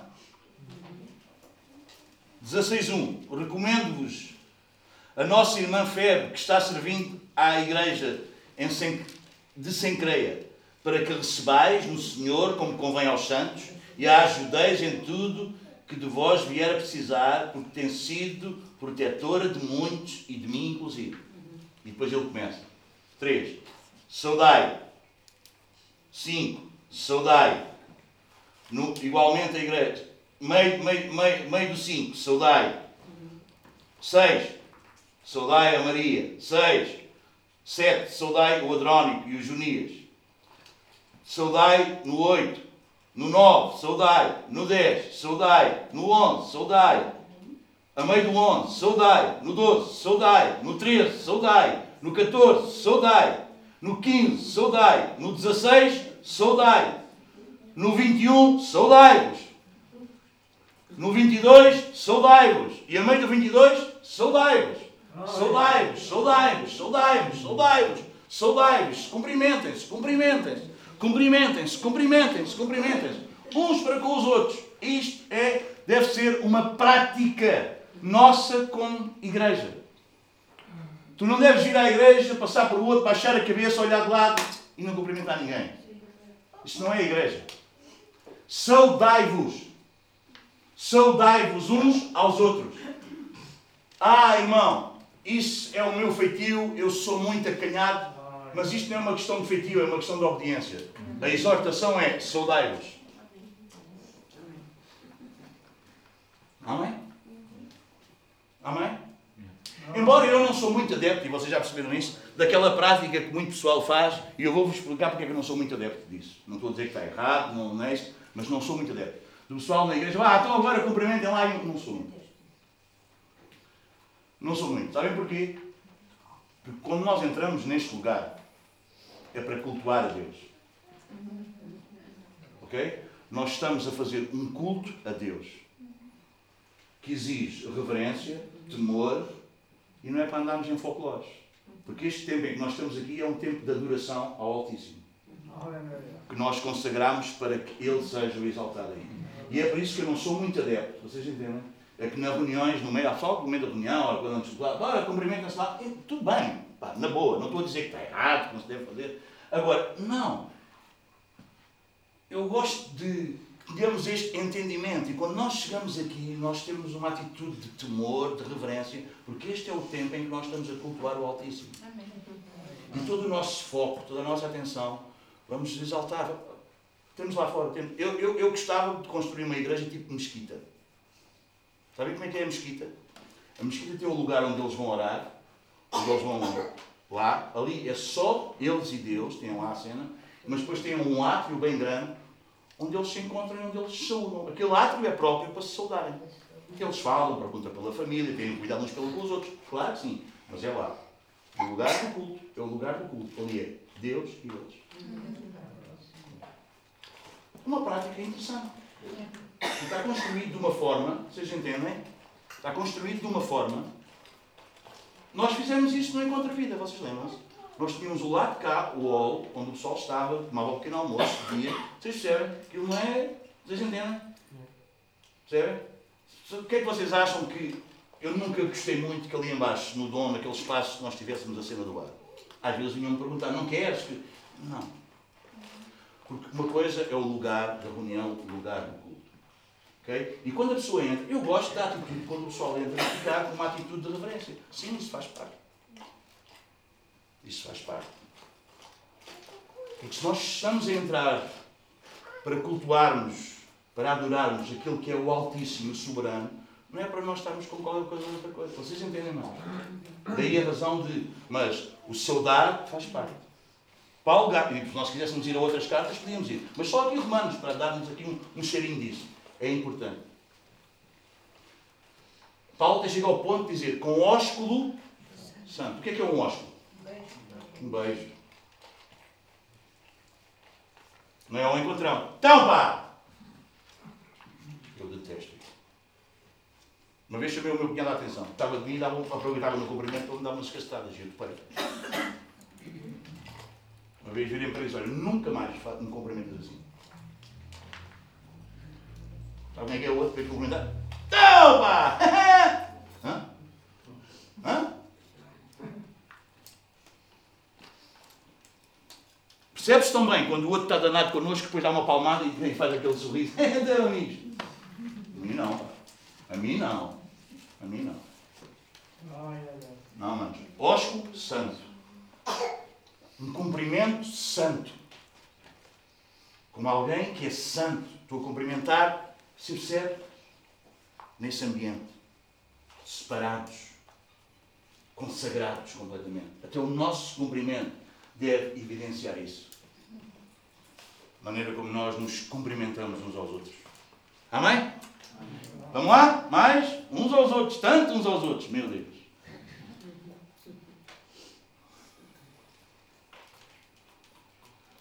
1 Tessalonicenses 4, 18. Eu vou, eu vou dar e vou ler, senão nós vamos passar aqui muito. Consolai-vos uns aos outros. Hebreus 10, 24. Estimularmos-nos uns aos outros ao amor e às boas obras. 25. Animarmos-nos uns aos outros a não deixar de nos reunirmos como igreja. Tiago 5, 9. Não nos queixarmos uns dos outros. Tiago 5, 16. Confessar os pecados uns aos outros. Orarmos uns pelos outros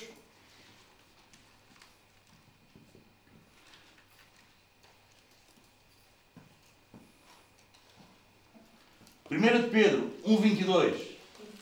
E vamos terminar com este. E vamos avançar para outro item. Está bem?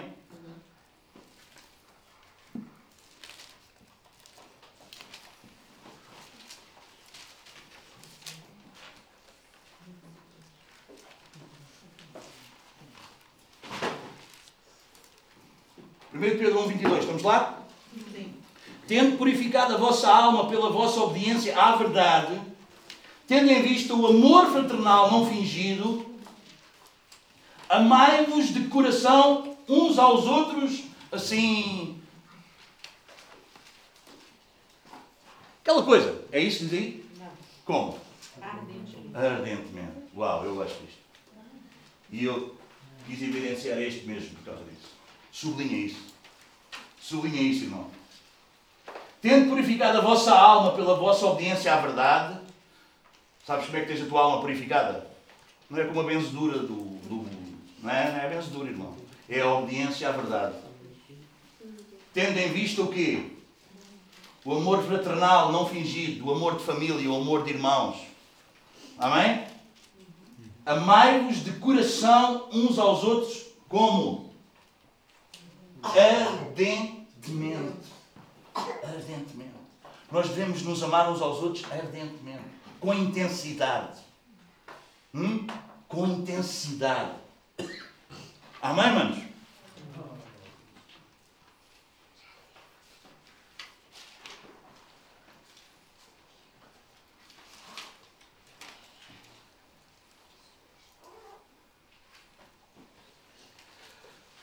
Ok, então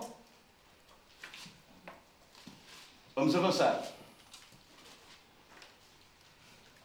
Agora gostava de ver convosco o que a igreja deve fazer. Gostava de vos animar a, a corrigirmos, irmãos, algumas coisas que não estejam bem na nossa cabeça, a maneira como nós entendemos acerca destes assuntos. Bora lá, manos, vamos, vamos nos ajustar. Vamos, vamos, eh, vamos ter a consciência, irmãos. Eu gostava que, que, isso, que vocês, que isto ficasse, que isso ficasse claro para todos nós. Irmãos, vamos ter a consciência que uh, se nós, nós para estarmos em Cristo, nós precisamos de estar na igreja. Não há essa coisa de estar em Cristo sem estar na igreja. Sabe porquê? Porque a igreja, e nós vamos ver isso hoje de tarde, a igreja limita, vocês percebem, como se houvesse um cerco que limita o amor redentor de Cristo. Estar em Cristo é estar na igreja. Vocês percebem?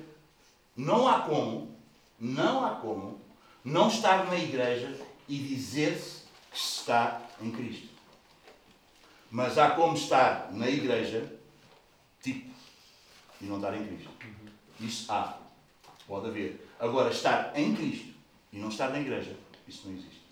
Porque nós fomos batizados, como nós vimos ontem, como é que é? Nós fomos batizados em um Espírito e nós fomos envolvidos, nós fomos trazidos. Foi Ele que nos trouxe das trevas para a sua maravilhosa luz e colocou-nos no reino do seu Filho amado. Que esse reino qual é? A Igreja.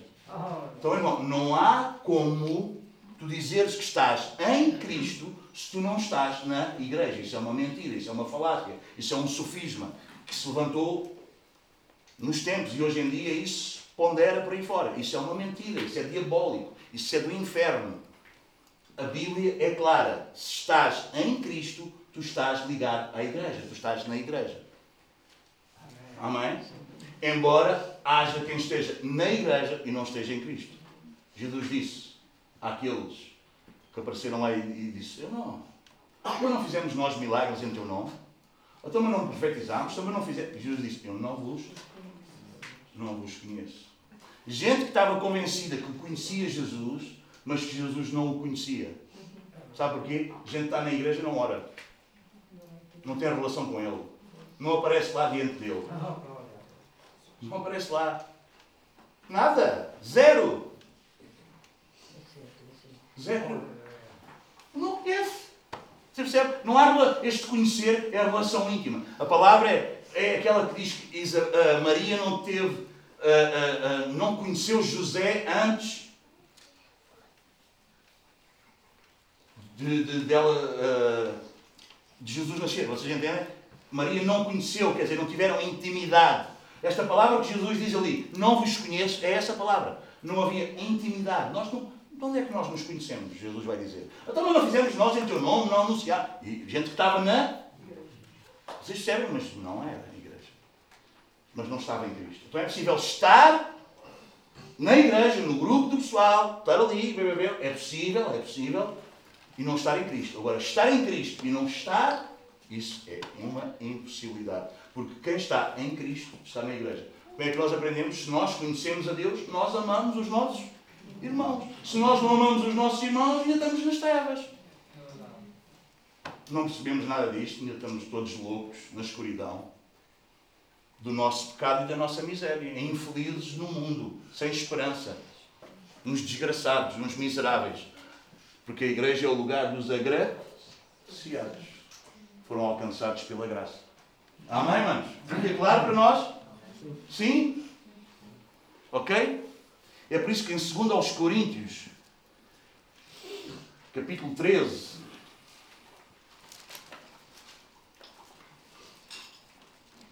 há uma exortação do apóstolo Paulo à igreja de Corinto. E ele vai dizer o quê? No versículo 5, no capítulo 13, de 2 aos Coríntios: Examinai-vos a vós se realmente estáis na. Provai-vos a vós ou não reconheceis que Jesus Cristo está em vós? Se não é que já estáis reprovados. Examina-te, prova-te a ti mesmo, põe-te a ti mesmo à prova, não é? Como é que está a minha vida? Como é que está a minha relação com Deus? Como é que é? Eu faço orações ou eu oro? Eu faço orações ou eu tenho intimidade com Deus? Vocês percebem? Vocês entendem?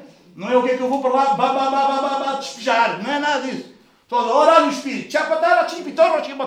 Já orou e está cheio. Não, não, que coisa. Não! Não! Tens conhecimento nenhum dele, sabes nada dele. Palavra e oração. Palavra e oração. Palavra e oração. Não fazer orações, orar, ter intimidade com ele. Para que no final não chegues lá e ele diz: Onde é que nós nos conhecemos? Já nos encontramos em algum lugar? Não vos conheço. Como é que nós dizemos que gostamos muito de uma pessoa se nós não queremos passar tempo com ela? Ah, mas a gente vai orar que é para não nos acontecer nada de mal. Não, é? não preciso de casa fazer uma oraçãoita, que é para não acontecer nada. Não é? Para no dia correr, hã? Não, não. Oração não é uma benzedura para que tudo te vá bem. Oração é uma conversa com o teu pai. É verdade tens o privilégio de ter e de fazer por causa do sacrifício de Jesus há dois mil anos. O véu foi rasgado e agora tu podes entrar lá com intrepidez, com ousadia, com liberdade e dizer: Senhor, aqui estou eu mais uma vez. Tem nada a ver comigo, mereço nada disto, mas eu te agradeço. E bora lá e vais por aí fora. E depois, em vez de teres uma conversa de 5 minutos, parece uma hora, tens uma conversa com ele de uma hora que parece 5 minutos, porque tu não queres sair de lá.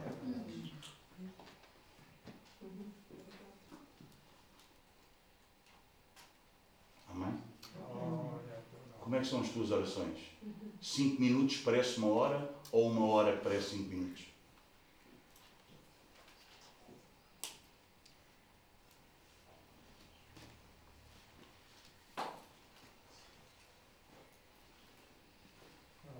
Examinai-vos a vós mesmos. E provai, não aos outros, provai a vós mesmos. Examina-te.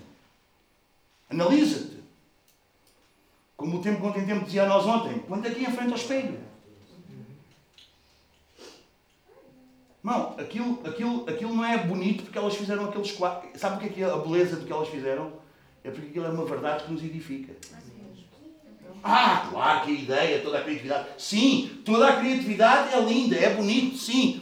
Muito fixe, pessoal, boa. Mas a essência, o que nos educa, o que nos restaura, o que nos alinha. Não é o quadro, não é o BI que nós preenchemos. É tudo muito bonito, mas não é isso, irmão. Ah, que lindo, que bonito. Podes achar o BI muito bonito e aquilo ser tudo uma mentira que lá escreveste. Não te iludas com as coisas. É por isso que às vezes quando vemos artifícios, e às vezes fica pelos artifícios. Maravilha. Uau, que habilidade. Homem, homem, homem, homem. Ah, tão bonito. Bonito o quê? O que é que é bonito? O BI que eles fizeram? Os espelhos, a ideia que eles tiveram por os espelhos e aquilo, é isso que é bonito? Foi isso que foi bonito para ti? Yeah. Ou bonito é a verdade que foi transmitida a ti e tu foste restaurado com essa verdade? Cuidado, irmãos. Eu não sou contra termos ideias, pôr coisas. E... Não, nada disso. Mas cuidado se tu estás a valorizar mais aquilo que o homem fez do que aquilo que Deus fez. Porque eu sei muito bem que a intenção de quem o fez não foi aparecer o que fez, foi tornar mais aplicativo à tua vida e à minha aquilo que foi feito. Mas a maneira como eu o interpreto também é importante. É por isso que eu preciso preparar para ouvir. Porque se eu não me preparo para ouvir, eu vou valorizar o que é do homem, que essa é a nossa tendência. Amém, manos?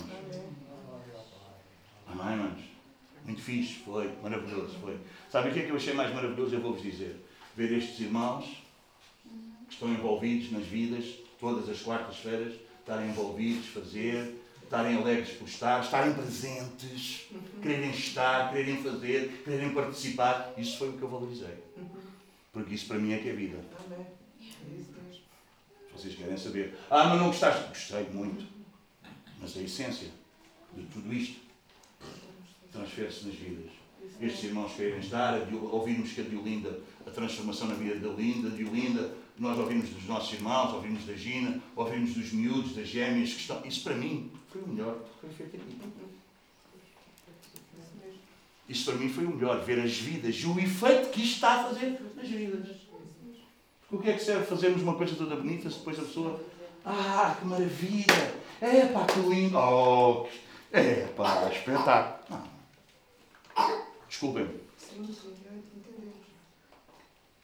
estou só a brincar a pedir desculpa, porque quando nós pregamos a palavra, não precisamos pedir desculpa, porque a palavra não ofende ninguém. Amém, manos? Amém?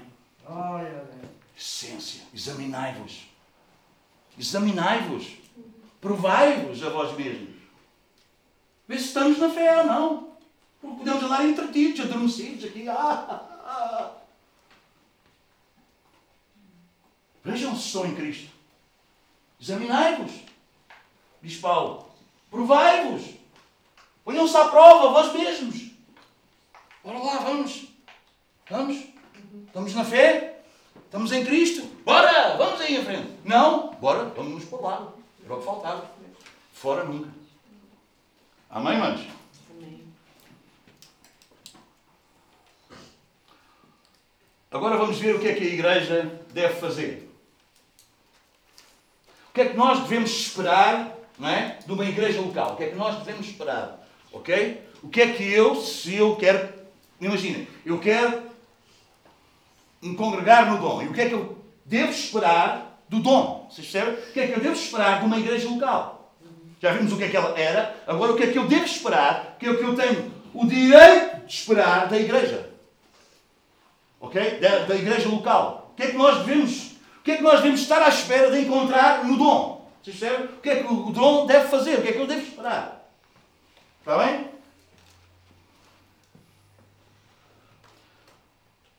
Todos têm o direito, têm o dever de esperar um esforço sério e visível, evidente, tangível, palpável, que nós queremos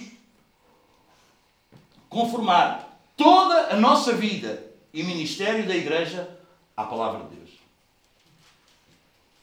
Essa é a primeira coisa quando tu queres escolher uma igreja local para onde tu queres ir, não é se o louvor é bom, não é se a música é boa, não é se o lugar é bonito, não é como nós vimos, tem ar... Não, não. O que tu deves esperar, quando tu queres um lugar, tu deves esperar, ok? Não é que o pastor seja muito criativo, não há nada disso. O que, a primeira coisa que tu deves esperar de um lugar onde tu queres congregar, imagina que queremos escolher um lugar onde nós queremos congregar. O que é que se deve esperar daí? Que esse lugar seja um lugar em que esteja verdadeiramente, visivelmente. Não é? Ah, nós também pregamos. Não, visivelmente, tangivelmente, palpavelmente. O que é que isto quer dizer? Na vida das pessoas. Vê-se Deus operar na vida das pessoas. O Evangelho transforma. O Evangelho é o poder de Deus para a salvação. As pessoas são mudadas, são transformadas, estão mais santas. Essa é a evidência que tu deves esperar de uma igreja. Que essa igreja está se conformando de uma maneira visível, palpável, que não é que imaginamos, talvez seja, não. Isso vê-se, isso percebe-se na vida da igreja, na vida daqueles que são que constituem a igreja, dos membros da igreja, que é uma igreja que busca santidade, que busca viver a palavra de Deus. Amém? Essa deve ser uma das coisas que nós esperamos da igreja.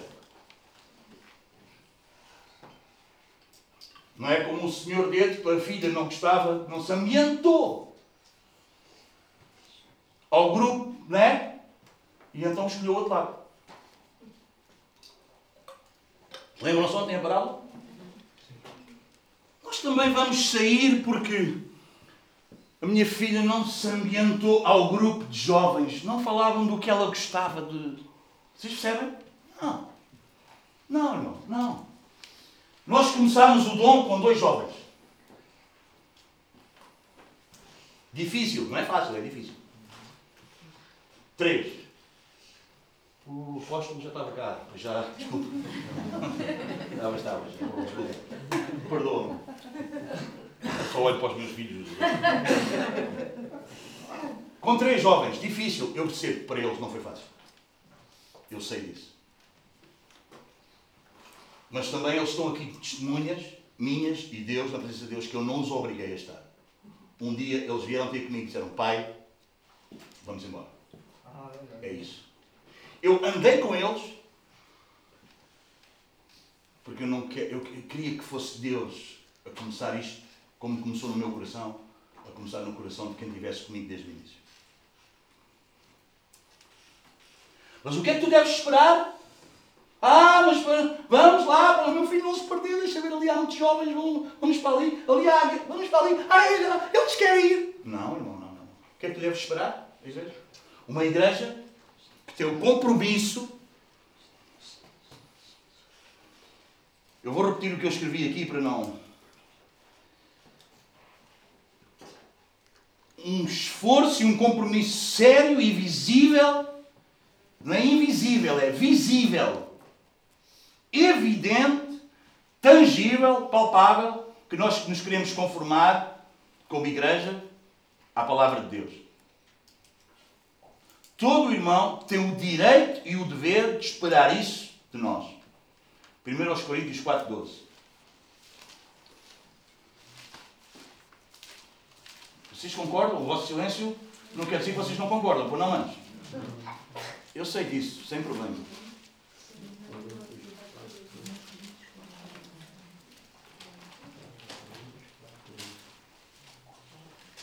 4.12, não, 4, 1 e 2. Isto desaparece as vírgulas, meu Deus.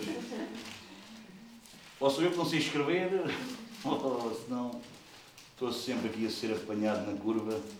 Isto é o inimigo. Mas, gente, eu quero distorcer a palavra para nós, mas nós, aleluia, porque a palavra não está só no livro, mas está no nosso coração. A gente lê e vê logo alto, que não é isto. 4, 1 e 2. Assim, pois, importa que os homens nos considerem como ministros de Cristo e dispenseiros dos mistérios de Deus. Ora, além disso, o que se requer dos dispenseiros é que cada um deles seja encontrado fiel. Amém? Fiel à palavra. O que se requer, o que se exige, o que se espera. É isso ou não é, irmão? É isso mesmo.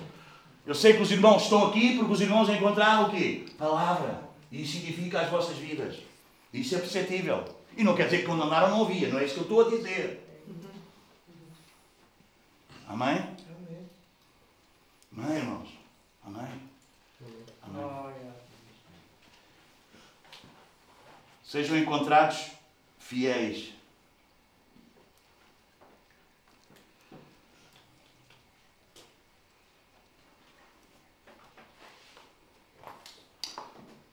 Todo membro deve esperar isso, irmão.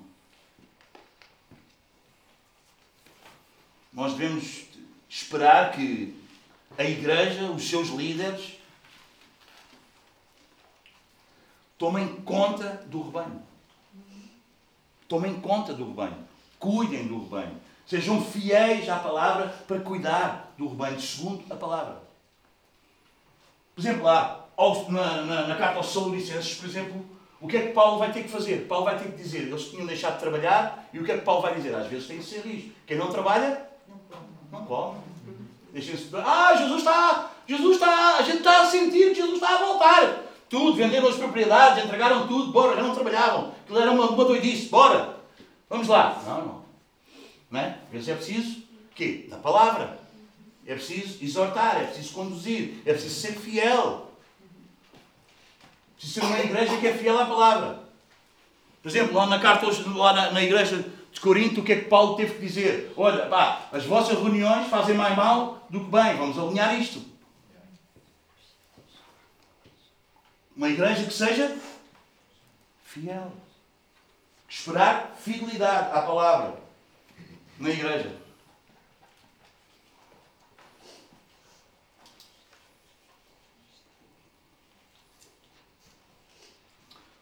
Outra coisa que nós devemos esperar é que todos os membros devem esperar ser recebidos com responsabilidade e amor pelos outros irmãos e pela comunidade. Já vimos algumas coisas disto. Amém? Essa é outra coisa, outra evidência que nós precisamos de encontrar na igreja. Vocês percebem? Quando nós queremos começar a congregar, quando nós chegamos, nós devemos encontrar um lugar o quê? Acolhedor. Isso, isso evidencia muito do que é que é essa igreja, espiritualmente falando. Amém? Já às vezes chega a lugares que ninguém fala, quem chegou olha de cima para baixo, quem é este que veio aqui agora. Você percebe? Não é isso. Mas eu não quero que isso seja trabalhado só pela equipa da recepção. Treinar a equipa da recepção para receber gente. Não, treinar a igreja para acolher pessoas. Vamos lá ver como é que eles acolhem. Vamos aprender com os não sei quantos que eles lá acolhem muito bem. Tem uns cartazes. Não, não, mas eu andei nisso, eu andei nisso. E vocês sabem que eu andei nisso. Vamos tirar, ver lá, tirar o curso para ver como é que se recebe. Para a equipa da recepção. Não é a equipa da recepção que tem que saber como é que se recebe. É toda a igreja que tem que ser acolhedora. Tem que ter isso no coração, na mente e no coração. Acolhermos quem chega. Isso deve-se esperar de uma igreja. Amém? Já viste que é alguém ir à tua casa e sentir que. Hã? Epá. Não, a pessoa deve sentir que é acolhida, que é bem-vinda. Que estamos felizes porque ela chegou. Que estamos felizes porque ele está ali. É isso que nós devemos ser como igreja. Alegria pelo, porque o outro veio, porque o outro está, porque o outro nos visitou. Amém? A gente até visita mais os outros. Colhemos os outros na casa dos outros. Não sei se está na Bíblia, tem que ver. Ah, se não está na Bíblia, a gente tem que não. Já é.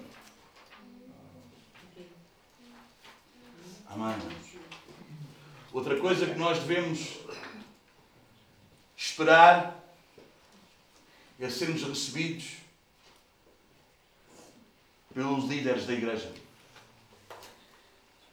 Os líderes devem receber cordialmente, com cuidado e com interesse quem chega. Claro que toda a igreja é assim, mas os líderes devem fazê-lo. Inteirar-se quem é, quem é a pessoa, como é que não é. Vocês percebem? Uma igreja que cuida. Não é querer saber quem é para saber da vida, é querer saber quem é para cuidar. Amém? Eu espero que vocês saibam que eu posso ir à vossa casa sem ser convidado. Aparecer de repente, para perceber como é que é lá em casa. Eu posso. Estás-te a rir? Manos, eu posso e mais do que posso. Eu devo fazer isso. Eu devo fazer isso. Porque a gente, lembra-se do outro miúdo, estava na igreja e estava a orar porque o pai nunca saísse da igreja. E o pastor começou a ver aquilo e disse: Epá, que raio, o que é que se passa? E o miúdo tem lágrimas, todos os cultos orava. Não, é que o meu pai não sai da igreja, que o meu pai fica sempre aqui na igreja. Pastor, só que raio. Joãozinho, o que é que tu estás a orar? É que o meu pai na igreja é tão bom, mas em casa. É? O pastor, os líderes, devem ter o cuidado de receber bem, mas também têm a responsabilidade de perceber como é que funcionam as coisas lá em casa. Se os vossos filhos são submissos a vocês.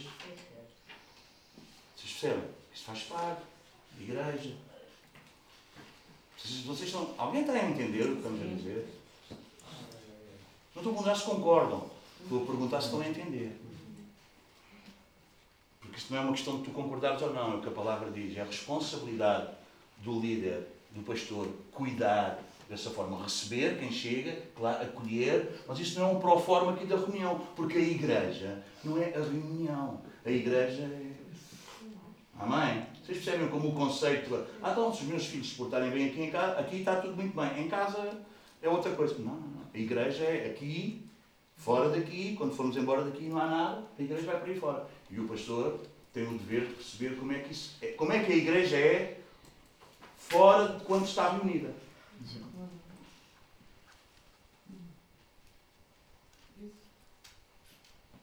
Por isso, ontem dizia-vos: será que pode-se fazer perguntas? Amamos-nos ao ponto incondicional de fazer perguntas que o outro não sente que a sua privacidade foi invadida?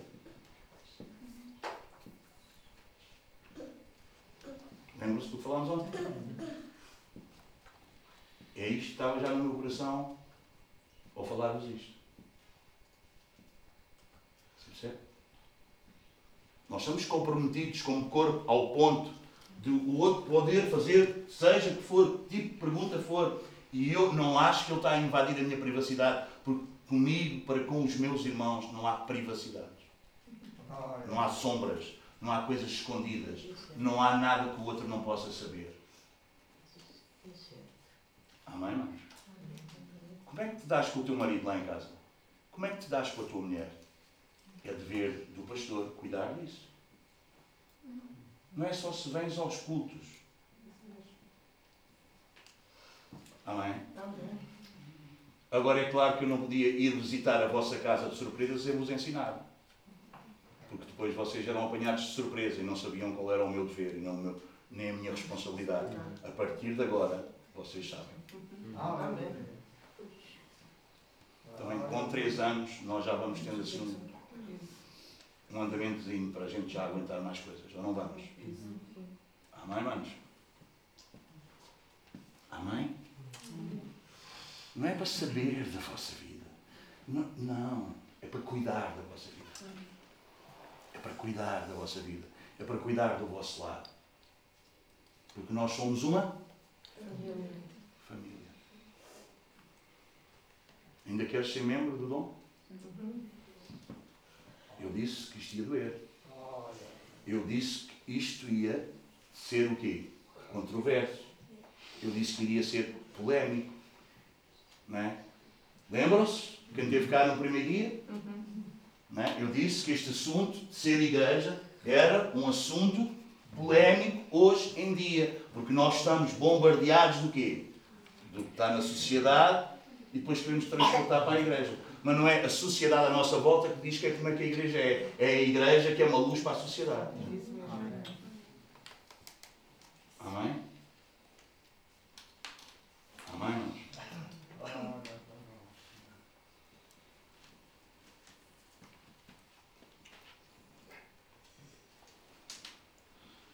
Se tu achas que o pastor não tem nada a ver com a tua vida porque tu não segues homens, tu não és igreja, não percebeste nada ainda.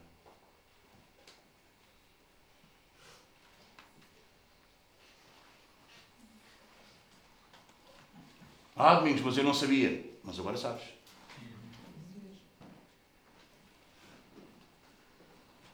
Rejeitas, repeles, como nós líamos na primeira, na primeira reunião, não é? Há pessoal que repele isto. Há pessoal que rejeita. Há pessoal que sente isto como uma afronta, como, um- como um. Não é? Não é? Lembram-se do que é que nós lemos da primeira reunião ou não? Eu vou voltar a ler hoje, para não esquecermos. Até vamos ler já, para não esquecermos.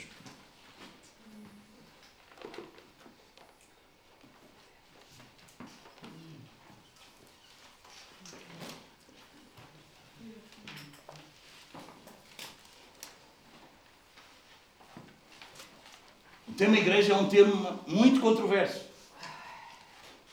Por incrível que pareça. É um tema polémico. Talvez vocês pensem, dizia-vos eu, que estou a exagerar. Mas hoje, na sociedade em que nós vivemos e em que nós, servos de Deus, temos que ministrar, não é fácil. Eu espero, dizia-vos eu, que alguns se perturbem, se sintam incomodados, se sintam mal até por causa da condição em que se encontram.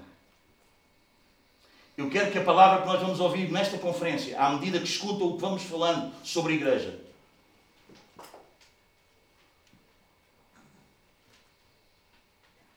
não quero mesmo que ninguém se sinta indiferente. Não, eu quero que, ou muito incomodado, chateado comigo até, ou completamente alinhado com o que vamos ouvir. Não quero ninguém indiferente nem cinzento.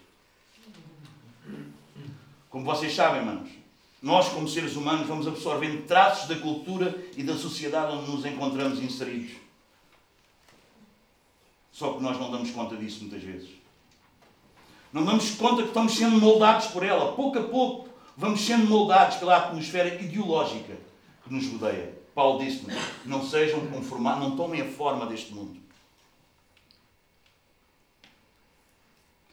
O que é que eu vos queria dizer com isto? Que nós chegámos ao Evangelho, chegámos à igreja com muitas, com muitas distrações, muitos sofismas, coisas que tinham aparência de verdade e que, iam, e que continuam a operar com alguns de uma maneira sigilosa, pouco a pouco, pouco a pouco, retirando e minando o apreço que deveríamos ter pela igreja local. E muitas dessas destruções, desses erros, desses sofismas, até nos fazem ficar, até nos fazem ficar indignados contra aquilo que é a igreja. Lembram-se de eu ler isto para vocês?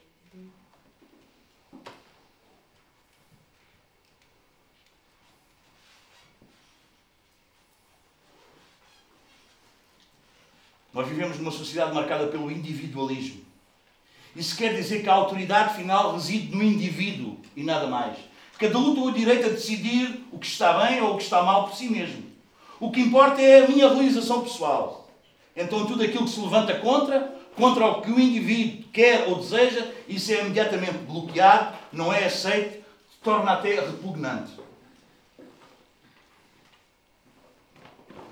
Há uma percepção generalizada que nos diz que devemos ser guiados pelos nossos sentimentos, pelos nossos impulsos espontâneos, pelo nosso coração. Quantos de nós já não ouvimos dizer, ou até alguns já disseram, segue o teu coração. Isso é o que está impregnado na nossa sociedade. Mas nós somos igreja para limpar isso. E nós não vamos limpar lá de fora se nós não formos limpos nós. Nós não vamos querer curar o outro se nós não vamos ser curados. Nós não vamos querer que o outro entenda se nós não entendemos. Nós não vamos querer que o outro aceite se nós não aceitamos. Percebem? Agora, irmãos, vocês percebem agora a razão de eu ter começado convosco assim? Porque vocês não sabiam que nós íamos chegar por aqui e ainda vamos avançar mais. Mas eu sabia que nós íamos por aqui. Amém, irmãos? Igreja. O que é que se deve esperar da igreja? É isso que se deve esperar da igreja. Porque nós não estamos sendo preparados para ser aplaudidos pelos homens num pavilhão.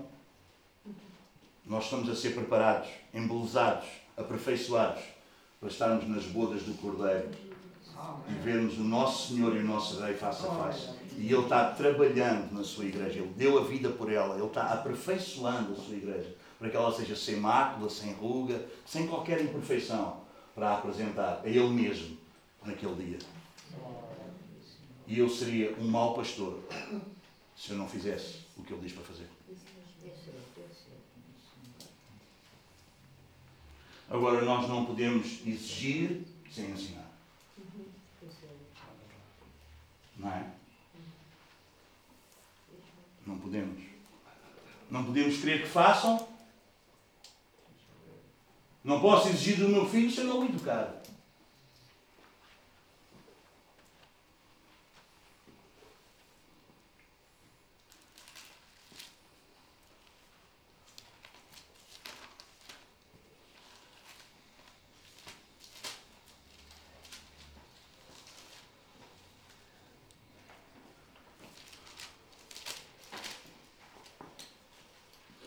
Primeira de Pedro.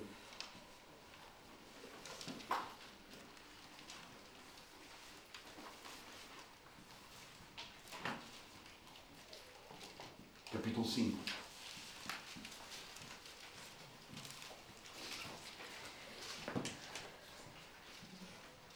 Versículos 1 a 3. Diz o apóstolo Pedro na sua carta: Rogo, pois aos presbíteros, e eu, manos, não é preciso dizer sempre isto, né? vocês já sabem, presbítero, pastor, vocês percebem? Isso, bispo, isso é a mesma coisa. O termo quer dizer igual, nada de diferença nenhuma. Não sou eu que digo, é o original, okay? não tem diferença alguma. Ah, presbítero é uma coisa, pastor é... Não, é igual. Okay? Rogo-vos, pois, aos presbíteros que há entre vós, Eu, presbítero como eles. Paulo está a ver Paulo apóstolo e depois aqui como? Conseguimos perceber ou não? E testemunho dos sofrimentos de Cristo e ainda coparticipante da glória que há de ser revelada. Pastoreai o rebanho de Deus que há entre vós, não de que maneira? Não por constrangimento, mas por espontânea. Mas, desculpem, mas espontaneamente, como Deus quer, nem por sórdida ganância, mas de boa vontade, nem como dominadores dos que vos foram confiados, antes tornando-vos modelos para o rebanho. Amém? Amém?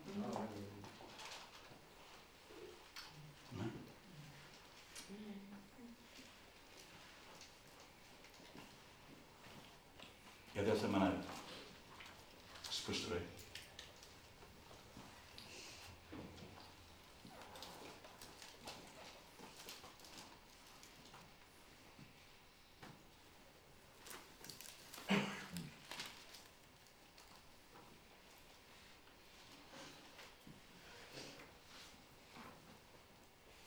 Atos 20, 28. 20, 28. Atos 20, 28. Atentai por vós, está a falar para os pastores, e por todo o rebanho sobre o qual o Espírito Santo vos constituiu bispos, para pastoreardes a Igreja de Deus, a qual Ele comprou com o seu próprio sangue. Atentai para vós mesmos. Não dá para quê? Cuidar do outro, não é? Não dá para dizer, ó oh filho, tens que ir à missa, mas o pai não vai à missa. Ó oh filho, tens que ir ao culto, mas o, a mãe não vai ao culto. Ó oh filho, tens que ser. Hã? Alguém está a entender? Muito mais o líder, o pastor. Atentai por vós mesmos, ok? E pelo rebanho que vos foi confiado. Não fui eu que vos escolhi. Não está aqui ninguém que eu convidei. Estão aqui os que Deus trouxe para eu cuidar. Vocês e todos os que chegarem, quando chegarem, eu olho para eles dessa forma. É assim que eu vejo quem chega. Alguém Deus está colocando para eu cuidar. É dessa forma que eu vejo. Não é porque nós somos uma coisa, fazemos uma igreja mais assim para ver se vem ou não. Porque é o Senhor que acrescenta à sua igreja aqueles que iam sendo salvos. Até Jesus disse: Ninguém vem a mim se o Pai não o trouxer. Lá em Atos continua a mesma conversa. Atos, né? Diz que e o Senhor ia acrescentando, naquele dia foram salvos 3 mil almas e cada um viviam todos unidos, não é? E, e traziam as propriedades, depois. E o Senhor ia acrescentando à sua igreja aqueles que iam sendo salvos. Aqueles que vierem, aqueles que forem chegando, como é que o pastor vai ver? Vai ver como aqueles que Deus vai trazendo para quê? Para ele cuidar. Para ele cuidar. Chegou este, chegou assim, não interessa como é que vem, não interessa. Não, isso não, não tem problema. Vem como vier. Chegou, veio, foi. Quem é que trouxe? Deus. Qual é a responsabilidade? Cuidar, ensinar, preparar para o ministério. Na boa. Amém? Cuidar de vós mesmos e por todo o rebanho sobre o qual o Espírito Santo vos constituiu bichos para pastoreares a igreja de Deus, o qual ele comprou com o seu próprio sangue. Então vem e eu não, não discuto. Eu não escolho. Foi ele que pagou o preço. É um irmão meu. É. Jesus morreu por ele. Vamos lá. Vamos cuidar, vamos nos amar, vamos crescer, vamos ser igreja juntos. Corpo. Amém, manos? Aleluia. Marcos, capítulo 1. Agora eu quero vos dizer. Como é que eu entendo?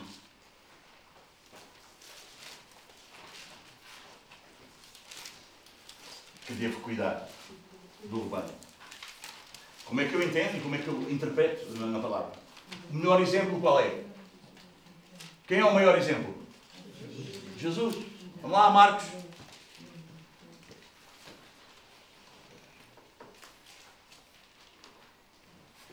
Capítulo 1.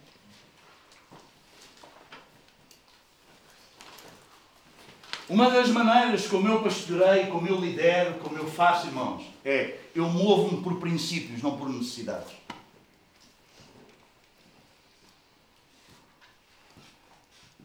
Porque necessidades sempre vai haver. Os princípios que ele colocou para nós, nós temos que seguir. Nós não conseguimos socorrer toda a gente, ajudar toda a gente, fazer tudo a toda a gente. Não conseguimos. Necessidade, Jesus disse, os pobres sempre temos convosco. Não conseguimos chegar a todo lado. Mas deve haver princípios que regem a nossa vida. Como é que nós fazemos as coisas? O pastor não lidera segundo as necessidades. O pastor lidera segundo os princípios. Quer ver como é que Jesus fazia? Olha aqui. Marcos 1, 32. À tarde, ao cair do sol, quer dizer, final do dia. É isso ou não? Grande mistério que eu descobri. Vocês veem como é que eu sei ler a Bíblia? Trouxeram a Jesus todos os enfermos e endemoninhados. Toda a cidade estava reunida à porta. Ei. Estão a ouvir o filme ou não? E ele curou muitos doentes de toda a sorte de enfermidades. Também expeliu muitos demónios, não lhe permitindo que falassem, porque sabiam quem ele era. Tendo-se levantado, alta madrugada, saiu, foi para um lugar deserto e ali orava. Apesar do muito trabalho, apesar do dia cansativo, a precisar, não eram as necessidades que moviam Jesus. Ele deixava-se mover e conduzir por princípios. Por muito cansado que tu estejas, tu não te levantas às sete da manhã para ir trabalhar? Porquê é que tu não fazes o mesmo para orar? Ah, tem necessidade de descansar. Não. O mesmo princípio que tu tens para te levantar para ir trabalhar, que tens o horário para cumprir, deves te mover da mesma maneira. Não pela necessidade, mas por princípios. Porquê é que nós, no que é espiritual, nós, nós, estou lá, estou lá, estou lá também. Quero, quero, ser, quero, quero, quero, quero manter isto, quero ser assim, como Jesus. Ser conduzido não pela necessidade, mas pelo princípio. Nós precisamos estar em contacto com o nosso Pai. E não podemos abdicar disso, apesar da muita necessidade. Jesus, dia inteiro, cheio de gente, cura, vai, vai, vai, traz um, outro, outro. Imaginem, rebentado. Ou vocês acham que não cansa?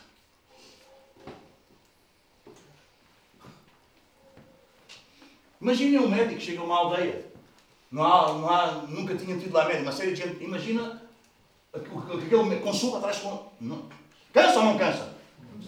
Às vezes a gente lê a Bíblia um bocado naquela, parece que a gente leu, não era nada. Não, Jesus estava estourado. Um dia, pau, pau, pau, o pessoal, da, né? a cidade cheia de gente. Vocês percebem? Uau! Mas Jesus não abdicava do princípio. Da intimidade com o Pai. Não abdiques. Não deixes que a necessidade mova a tua vida. Deixa que o princípio mova a tua vida. Mas temos mais. 36. Procuravam-no diligentemente. Simão e os que com ele estavam. Tendo-o encontrado, lhe disseram: Todos te buscam. Muita necessidade. Porém, Jesus lhes disse: Vamos a outros lugares, às povoações vizinhas, a fim de que eu pregue também ali. Pois para isso, princípio.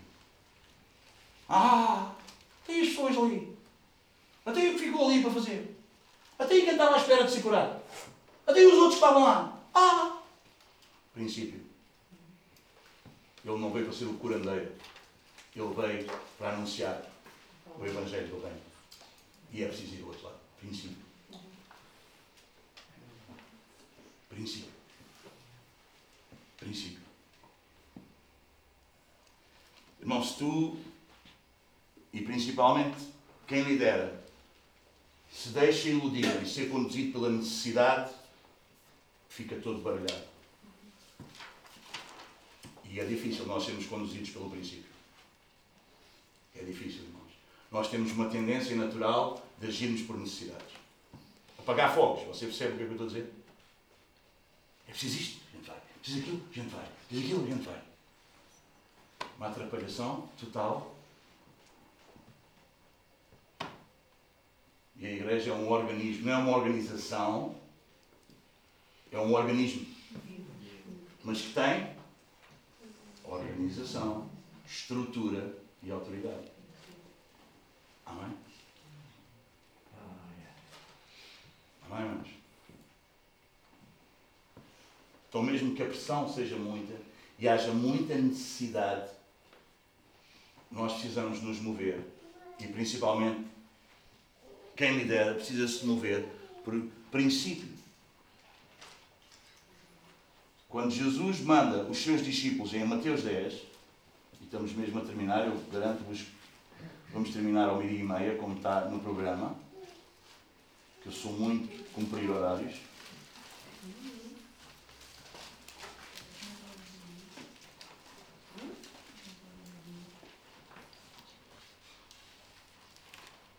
Só para o pessoal que estava cá e não ouviu ontem, se calhar está a dizer assim, é para tanta informação, o que é isto?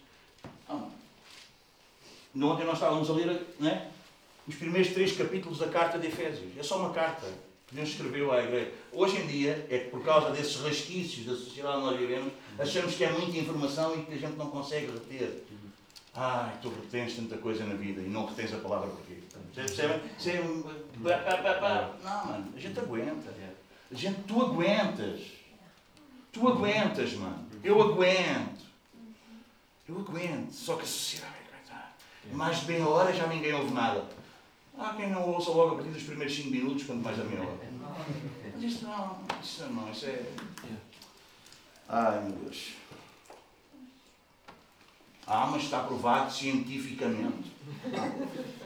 Ok. Mateus 10, versículo 5 a 7. Quando Jesus escolhe os, os apóstolos, os discípulos e depois os envia, diz no versículo 5 de Mateus 10. A estes doze enviou Jesus dando-lhes as seguintes instruções: Não tomeis rumo aos gentios, nem entreis em cidade de samaritanos, mas de preferência procurai as ovelhas perdidas da casa de Israel, e à medida que seguirdes, pregai que está próximo o reino dos céus. Então, mas Jesus não queria salvar os gentios e Jesus não queria salvar os samaritanos? Eles não tinham necessidade? Tinham ou não tinham? Mas Jesus se regia por princípios e também disse aos seus apóstolos, aos seus discípulos que ele enviou, para não se regirem pela necessidade, mas pelos princípios. Agora, agora é para pregar aos. Se isto não estivesse bem claro na minha vida, vou-vos dar um exemplo prático para vocês apanharem. Ontem a Emma trouxe uma colega. Se isto não, houver, se isto não tivesse prático, bem definido na minha vida, qual era a necessidade ontem? pregar o Evangelho, porque estava aqui aquela pessoa e tinha que se aproveitar e estar. Mas nós não nos movemos por necessidade. Nós movemos, eu movo-me por princípios. E o princípio era nós estarmos numa conferência de igreja a aprendermos o que estamos a aprender. E isso está bem resolvido comigo. Mas se não tivesse, sabem o que eu podia ir fazer? Estou-vos a dar um exemplo prático. Passou-se aqui. Vocês percebem? por princípios. Jesus não queria salvar os samaritanos? Queria. Jesus não queria salvar os gentios? Queria. Vai, vai chamar Paulo para ele ir aos gentios. Mas agora, agora, não vão por aí. Agora vão aos da casa de Israel. Mover-nos por princípios. Tudo o que Deus preparou, tudo o que Deus fez, o mover que nós temos para estar aqui nesta conferência, vocês percebem? Não é uma coisa criada, o Domingos lembrou-se para lá, não. É plano de Deus, nós estamos aqui a ouvir o que estamos a ouvir, preparados para o que estamos a ser preparados. Percebem, manos? Amém? Amém, Amém manos. E nós temos que seguir o princípio. Senão, hoje íamos por aqui, amanhã íamos por ali, depois íamos pelo outro lado e ninguém se entendia. Amém? Preciso de coragem para viver por princípios. Vocês estão a perceber de uma maneira prática como é que eu vos estou a dizer isto que nós estávamos a explicar, tentar? Como é que eu vos estou a explicar isto que estávamos a tentar dizer? É fácil nós nos movermos por necessidades. Porque necessidades vai haver sempre. Tu não vais conseguir acabar com as necessidades. Vai sempre haver gente que precisa. Vai sempre haver gente que está aflita. Vai sempre haver gente que quer. Vai sempre haver gente que vai exigir coisas de ti. E tu não chegas para isto tudo. Nem eu. Por princípios. Aleluia. Atos capítulo 18.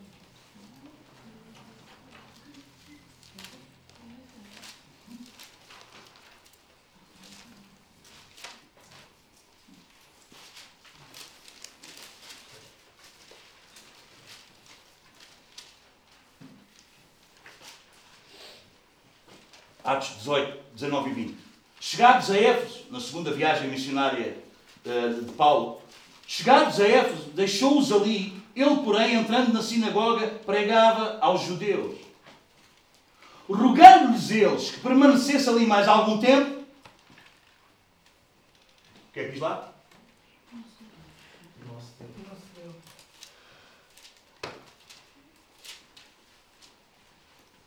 A ouvir.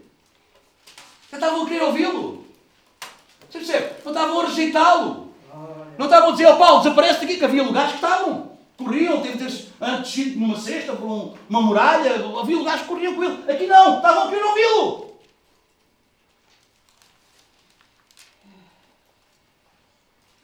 Ele não se deu. Princípio. Princípio. Princípio. Aleluia. Irmão, irmã, se há algo que tu deves encontrar, esperar da igreja, em primeiro lugar, uma igreja comprometida com a palavra, que isso é visível, isso é palpável, isso vê-se na vida, na vida no, no, no, no- que é pregado, na vida daqueles que ouvem, porque se a palavra é pregada, a vida das pessoas muda, a vida das pessoas é, é, é, é transformada, isso não há como, porque o Evangelho, lá na carta aos Salonicenses, nós vimos, é aqui, é, Colossenses é aqui e por todo o mundo. Poder do Evangelho, nós não fomos até vós com palavras de sabedoria humana para que a vossa fé se apoiasse. Alguma coisa que o homem é capaz de fazer. Com a palavra opera, a palavra faz. Deus faz-se presente onde está a sua palavra, quando a sua palavra é pregada com fidelidade. Isso não há a mínima dúvida. Então nós devemos esperar isso da igreja. Nós devemos esperar que os líderes. Nós devemos esperar uma igreja que se move não por necessidade. Agora corre para aqui porque é preciso fazer isto, agora corre para ali porque é preciso fazer aquilo, agora. Não. Uma igreja que se move por princípios. Este é o tempo de fazermos isto. É o tempo que nós estamos a fazer isto.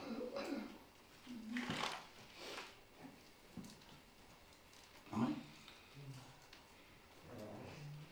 Imagina um apolinário ontem à noite. Ligava-me. Ó Domingos. Fui curado no domingo, mas voltou a dor de costas na segunda.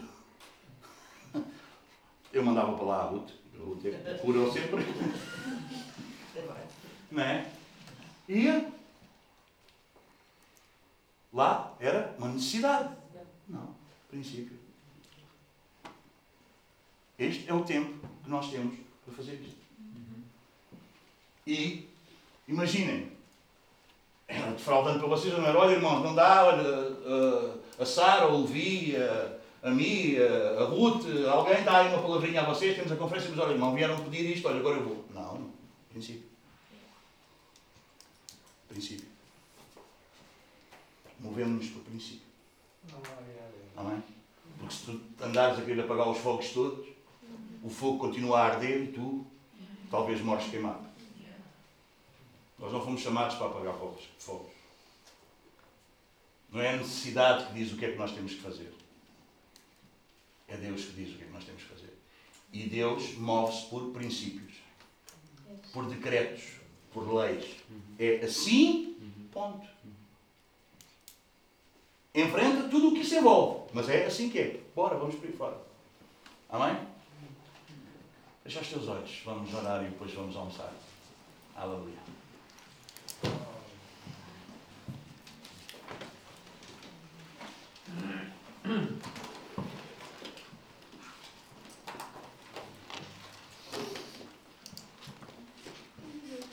Gostava que algum de vocês pudesse ter uma palavra de oração e